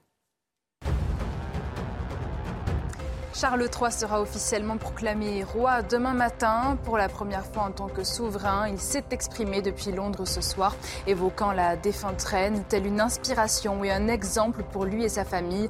Comme sa mère avant lui, le fils d'Élisabeth II s'est engagé à servir son peuple toute sa vie. De nombreux dirigeants ont salué la mémoire de la reine, comme Emmanuel Macron, pour qui Élisabeth II incarnait l'image de la royauté. Dans une vidéo où il s'exprime en anglais, le président s'est adressé aux Britanniques déclarant Pour vous, c'était votre reine, pour nous, c'était la reine. Enfin, dans le reste de l'actualité, refus d'obtempérer à Nice. Le policier a été mis en examen pour violence volontaire avec arme ayant causé la mort sans intention de la donner. Le parquet avait requis une qualification pour meurtre. L'agent de 23 ans a été placé sous contrôle judiciaire et interdit de port d'armes. Mercredi, un conducteur âgé de 24 ans a été tué par un tir du policier après s'être opposé à un contrôle. Merci chère Isabelle pour les points sur euh, l'information depuis 21h. Euh, les prix de l'énergie explosent, vous le savez bien, et Fabien Roussel en appelle à la résistance républicaine. Euh, il invite les maires, les présidents de collectivités, mais aussi les entreprises non soumis au trafic, au tarif, pardonnez-moi, réglementé, à ne plus payer les factures d'électricité si la facture grimpe. Voilà donc un ancien candidat à la présidentielle, actuel député, qui veut entrer dans un bras de fer avec l'exécutif. C'est aussi un appel à la défense de nos services publics locaux contre des intérêts privés, car in fine, ce sont les mêmes qui trinquent. Ce qui est en jeu, Qu'est-ce qui se passe, Jean Messia Non, je dis que ce n'est pas son idée, ça vient de, Grande-Bretagne. Oui, vous ne me laissez même pas terminer. Euh, vous n'êtes vraiment pas très sympa. Hein. Ce qui est en jeu, c'est la fermeture de nos, piscines, de nos théâtres, le chauffage de nos écoles et nos EHPAD. On verra bien si ces groupes privés osent couper l'électricité. Jean Messia, qu'est-ce que vous vouliez dire? Non, je disais que c'est une idée qui a pris naissance euh, au Royaume-Uni. Euh, je crois que ça s'appelle Don't Pay. Mhm. mais bon, là-bas, c'est dans, dans, un contexte d'inflation beaucoup plus important. Euh, et évidemment, euh, même si on peut euh, ne pas cautionner la méthode qu'entend utiliser Fabien Roussel, c'est un, vrai sujet qui pose sur la table, effectivement. Je ne vois, pas pourquoi les, particuliers, les, maires, les, collectivités territoriales doivent payer, si vous voulez, le prix des choix effectués par, l'exécutif de, manière, unilatérale et sans mmh. consultation. Mmh. Ah. Philippe oui, il soulève un vrai problème parce que les collectivités locales, elles ne bénéficient pas du bouclier tarifaire dont bénéficient les particuliers. Et elles ont une deuxième caractéristique, c'est qu'à la différence de l'État, elles ne peuvent pas être en déficit de fonctionnement. C'est-à-dire qu'une collectivité locale, elle peut emprunter pour financer des investissements pas pour payer des dépenses courantes, l'électricité de la piscine ou euh, du musée ou de, tous les équipements publics euh, de la commune. Euh, ils n'ont pas le droit constitutionnellement, juridiquement, ils n'ont pas le droit de faire ça. Et donc la contrainte financière sur les collectivités dans leurs dépenses de fonctionnement est beaucoup plus forte. L'État, lui, peut emprunter pour payer euh, les salaires des profs et euh, le remboursement de nos médicaments. Les collectivités locales ne peuvent pas faire ça. Donc Roussel a raison de soulever le problème. Est-ce qu'il utilise la bonne méthode? Euh, évidemment, c'est une méthode qui n'est pas tout à fait légale, puisqu'il y, y, a des contrats. Ah bah c'est pas, pas tout à fait, c'est illégal. C'est totalement illégal, vous avez raison de le souligner. J'étais un peu... Voilà. Et donc, est-ce que les collectivités locales vont s'engager dans une démarche qui consiste à avoir des contentieux, parce que si elles ne payent pas, elles auront des contentieux. Je suis pas sûr que ce soit la bonne méthode, mais peut-être faut-il pousser un coup de gueule pour éviter d'en arriver à une méthode tout à fait illégale, de façon à ce qu'on s'intéresse à ce sujet qui va avoir des conséquences très concrètes sur la vie des usagers dans les communes. parce que les factures vont être multipliées par deux ou trois. Mais il y a déjà des, euh, des, piscines municipales qui, sont, en euh, train de fermer. Qui sont en train de fermer. Bah, moi, je pense qu'il a tout à fait euh, raison. Euh, je pense que non seulement il a raison euh, sur le fond et que, comme on l'a dit, il soulève un vrai problème, mais en plus, bon, même sur la, sur le, la méthode, sur le moyen, s'il veut qu'on en parle, s'il veut vraiment soulever le problème et montrer le caractère inacceptable de ce qui nous menace, eh ben, il est bien obligé tactiquement de recourir à ce, genre de choses pour porter, à ce genre d'appel pour porter son message. Et parce que là, vous voyez, on en revient toujours à mes, à mes trois points. Euh, premier point, c'est que si on acceptait, hein. voilà, si on acceptait euh, justement cette flambée euh, des prix, ça aurait des conséquences sociales, économiques, absolument majeures qui risqueraient vraiment de, de, plonger le pays dans la catastrophe. Déjà, il faut réagir. Deuxièmement, il y a des choix énergétiques qui ont été faits, notamment sur le nucléaire, et qui contribuent en partie à la situation actuelle. Je ne vois donc pas pourquoi, par exemple, ce serait aux collectivités territoriales ou aux entreprises de payer pour ces choix qui n'ont pas été rationnels. Et surtout, troisièmement, il y a, quelque chose qu'on ne souligne pas assez, qui m'étonne un peu. Fabien Roussel parle bien de fournisseurs privés. Mais en fait, c'est des entreprises non soumises aux, enfin, les collectivités voilà, des fournisseurs privés. Mairies, collectivités territoriales non, soumises aux tarifs réglementés. Pourquoi il y aurait des collectivités territoriales euh, Non, mais attendez, non, mais il parle, il parle aussi des, des fournisseurs privés, puisque vous savez que DF a été en partie privatisé. Et donc, ça pose toute la question. On ne comprend pas pourquoi l'électricité, qui est un secteur stratégique, n'est hmm. pas entièrement euh, public, n'est pas entièrement nationalisé. Ça sera le cas. Voilà, ça va être le cas. Mais euh, justement, le fait que là, actuellement, ce soit pas le cas, ça montre bien le problème. Allez, ça ne vous plaît. Je crois comprendre. Ah, que le, les collectivités n'ont pas payent plein pot l'électricité. Oui, c'est ça. Et qu'il n'y a pas de, de, de, Il n'y a pas de bouclier Mais la renationalisation doit être une priorité. Et surtout, la sortie du marché européen de l'électricité. Parce que si on en est là, c'est aussi une remarque, du marché une remarque, européen. Un commentaire. Euh, vous évoquiez le, tarif réglementé. Le problème, c'est qu'on a l'impression que c'est que pratiqué par l'État, mais euh, il y a bien euh, au final quelqu'un qui, le paye, en l'occurrence le contribuable pour ceux qui payent des impôts. Et, et, le, commentaire, c'est que la question que pose Fabien Roussel, c'est celle finalement en creux du blackout, c'est qu'on voit très bien que les le, plus grand risque qui nous menace, c'est pas le fait qu'on n'ait pas suffisamment de gaz ou d'électricité, parce qu'on a vu euh, que l'État finalement arrivait à refaire ses réserves, mais à quel prix?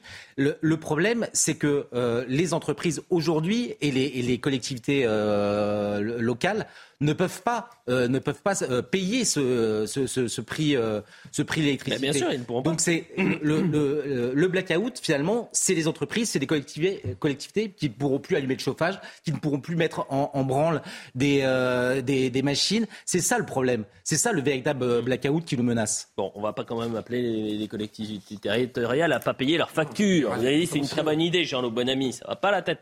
Mais bon, ah et évidemment, il faut faire attention. Il y a toujours quelqu'un qui paye à, à la ah fin. C'est vous qui allez payer, Jean, Jean-Loup. Aux gens, peut-être. Peut-être c'est plus gens. Surtout, surtout, je l'ai dit, sortir du marché européen de l'énergie qui désorganise ah, complètement les La reine, la reine. Bah, la reine, tiens, son pays est sorti de l'Europe et ne s'en porte pas plus mal. Oh, vous plaisantez ou quoi euh, La facture, mais les factures, bah, évidemment, ils sont en train de vivre une crise de l'énergie et une inflation record. Ils ont pas été envahis par des invasions de sauterelles. Non, oui, mais en tous les cas, ils sont, en tous les cas, ils sont en train de subir une crise énergétique plus importante que la France. Et d'ailleurs, ce qui est fou, c'est que le jour où était euh, discuté euh, le bouclier tarifaire euh, en Grande-Bretagne, Listrus était donc dans le Parlement, et c'est là qu'elle apprend que la santé de la reine Elisabeth, donc ah hier midi, la santé se détériore. Juste une chose, le, fait, que, le fait que pour l'instant la France s'en sorte un peu mieux, c'est grâce au nucléaire. Oui. C'est pas du tout lié à des questions euh, européennes. C'est pas, pas faux. Il a raison. C'est pas à cause du Brexit que la facture des Anglais flambe. Il a failli réagir, Philippe, mais là, je crois que Jean-Louis a raison. du Brexit que ça flambe. On a dépensé 25 Direction Londres. Direction Londres, et on va voir Vincent Farandège. Ça a été notre fil rouge de 21h à 22h30. Et puis je lui ai lancé un défi. Je lui ai dit, écoutez, euh, cher euh, Vincent, trouvez-nous un magasin où il y a des goodies et peut-être qu'à l'intérieur, il y a déjà des goodies pour le roi Charles III. Vous avez réussi votre défi, vous êtes le meilleur, Vincent. Elliot, la réponse est non tout simplement. Je suis désolé de vous, de vous casser dans votre élan. Néanmoins, j'ai une petite nuance à vous apporter. On va commencer par les goodies qui sont directement placés en tête de gondole. Ici, évidemment, c'est la reine. C'est la reine qui est à l'honneur en ce moment. Ici, on commémore euh, la reine, on lui rend hommage euh, avec tous ces goodies. Vous voyez euh, cette sélection de thé anglais, les assiettes également. Bon, vous voyez forcément le Union Jack, le drapeau du, du Royaume-Uni. Il y a également des petits drapeaux de la reine des très grands drapeaux de la reine, parce que forcément ici, eh bien, on célèbre la reine. Euh, il y a aussi cette autre raison, désolé pour la musique, c'est peut-être un petit peu fort, cette autre raison, c'est que les Anglais sont très dignes, euh, forcément, les Anglais sont forcément très dignes dans, cette période de deuil. Euh, et la deuxième raison également, eh c'est tout simplement que ça prend du temps de faire des collections. Il n'y a pour le moment pas de mug ou pas d'assiette représentant le roi Charles III. Néanmoins, le seul endroit où on le voit, c'est sur cette photo de famille, vous en doutez assez vieille. Euh, alors c'est une photo de famille qui est floquée sur euh, une sélection de thé anglais, où vous voyez ici même eh bien, le, le roi Charles III à côté de la reine Elisabeth et de Philippe également qui, qui est malheureusement lui aussi, euh, lui aussi parti. C'est le seul endroit où on voit dans cette boutique en tout cas et dans une autre qu'on a visité également à Piccadilly Circus, eh bien le roi Charles III. Bon Vincent, vous nous prenez vraiment pour un lapin de six semaines. En fait, vous êtes dans une boîte de nuit où il y a une petite. oui. Vincent Fandel, il a trouvé la méthode. Il a dit écoutez, là j'ai trouvé un magasin de goodies. Deux secondes plus tard, il est dans la queue pour aller en boîte à Londres. Rentrez tôt car vous allez travailler les prochains jours. Vincent, faites attention avec Thibaut Marcheteau. Si vous voulez aller en boîte de nuit, allez-y, mais euh, rentrez quand même un peu plus tôt. Merci encore, Vincent. Jean-Loup. alors, je vais dire deux choses. La première chose, c'est que. Vous voulez dire quelque chose, Vincent? Non, j'ai dit, Elliot, vous nous connaissez, pas de problème. Et donc, la, la première chose qu'on peut dire sur ce qu'on vient de voir, c'est en, en, fait que, même du point de vue commercial et juridique, la reine d'Angleterre, c'est une marque c'est-à-dire à chaque fois que vous achetez un goodies, quelque chose où il y a son portrait, eh bien, il y a une partie de l'argent qui était reversé à Elisabeth II, à la famille royale. Donc il faut bien comprendre que c'est une marque. Vous achetez un mug avec la tête d'Elisabeth II et demain avec celle du, euh, de Charles III, eh bien, vous avez une partie de l'argent qui est reversée à la famille royale. C'est une marque, euh, voilà. Je disais, c'est une juridique. Et euh, deuxièmement, est-ce que vous connaissez Vincent Auriol? Oui, c'est le président de la 4ème République, le premier président. Voilà. Bah Et donc, eh ben, eh ben, Vincent Auriol, il était président quand Elisabeth II est devenue reine. Ça, c'est ça, c'est très fort. Euh, en revanche, les premiers pas, les premiers pas du, roi Charles III. Est-ce que cette image, elle vous a euh, choqué ou interloqué euh, du roi Charles III à Buckingham Palace saluant la foule, serrant des mains, faisant presque des selfies, la bise à, une londonienne? Euh, est-ce qu'il va rompre avec les codes, les traditions euh, que euh, faisait respecter en quelque sorte sa mère, la reine Elisabeth Il faut quand même bien voir qu'il succède à, sa mère. Ah bah c'est l'Everest, la reine Elisabeth. C'est exactement ça, c'est-à-dire qu'au sommet de sa popularité. Bien sûr. depuis, quand même, la Elisabeth II, elle a eu qu'un moment d'impopularité après la mort de Diana, où pendant cinq jours, elle ne donne pas les bons signaux que le peuple britannique attend. Mhm. Mais pour le reste, c'est une reine hyper populaire, et là, en plus, au bout de 70 ans de règne. Donc, il doit nouer une relation. Il doit nouer une relation avec le peuple britannique. Mmh. Et, sa première sortie en tant que roi est une scène où il essaye de nouer cette relation. Il mmh. ne faut pas oublier qu'à l'inverse de sa mère, lui, il parle avec quelques handicaps d'image, euh, le prince, euh, enfin celui qui n'est plus le prince Charles, mais qui est désormais euh, le roi Charles III. Il part quand même avec des handicaps liés à sa vie conjugale. Il part avec le fait qu'un de ses fils, William, sauf erreur de ma part, est plus populaire que lui. Mhm. donc il faut qu'il noue, il faut qu'il trouve cette relation avec le peuple.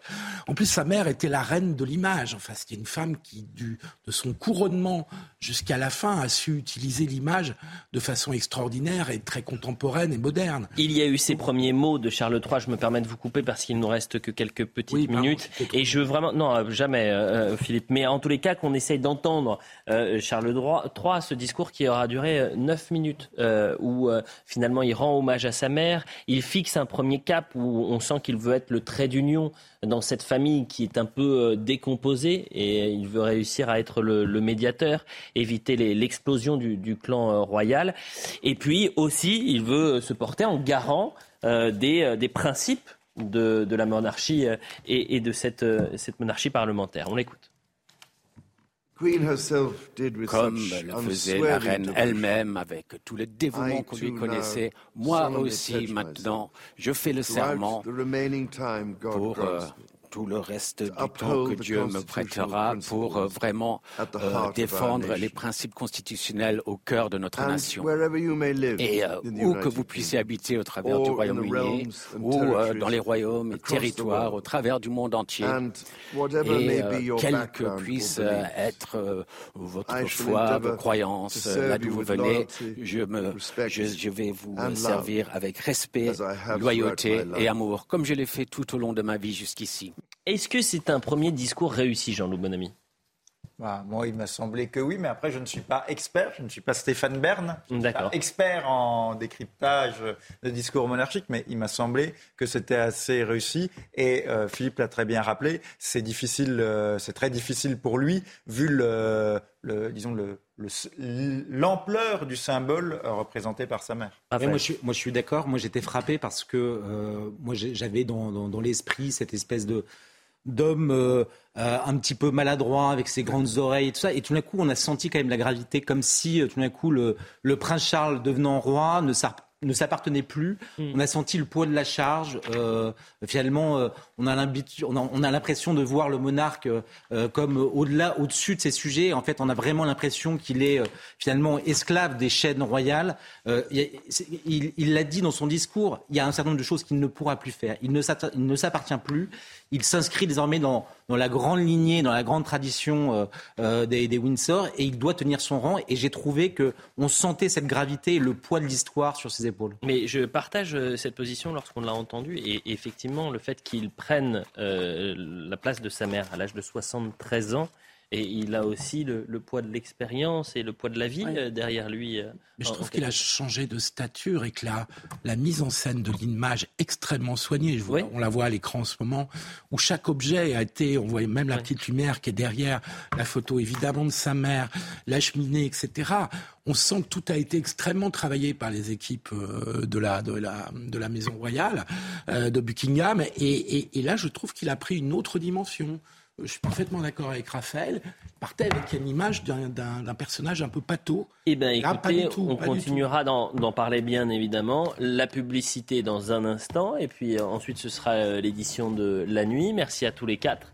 C'est un plaisir de faire cette euh, émission. Merci aux équipes techniques et, en régie et à France Godfab qui a, qui a préparé cette émission. À demain.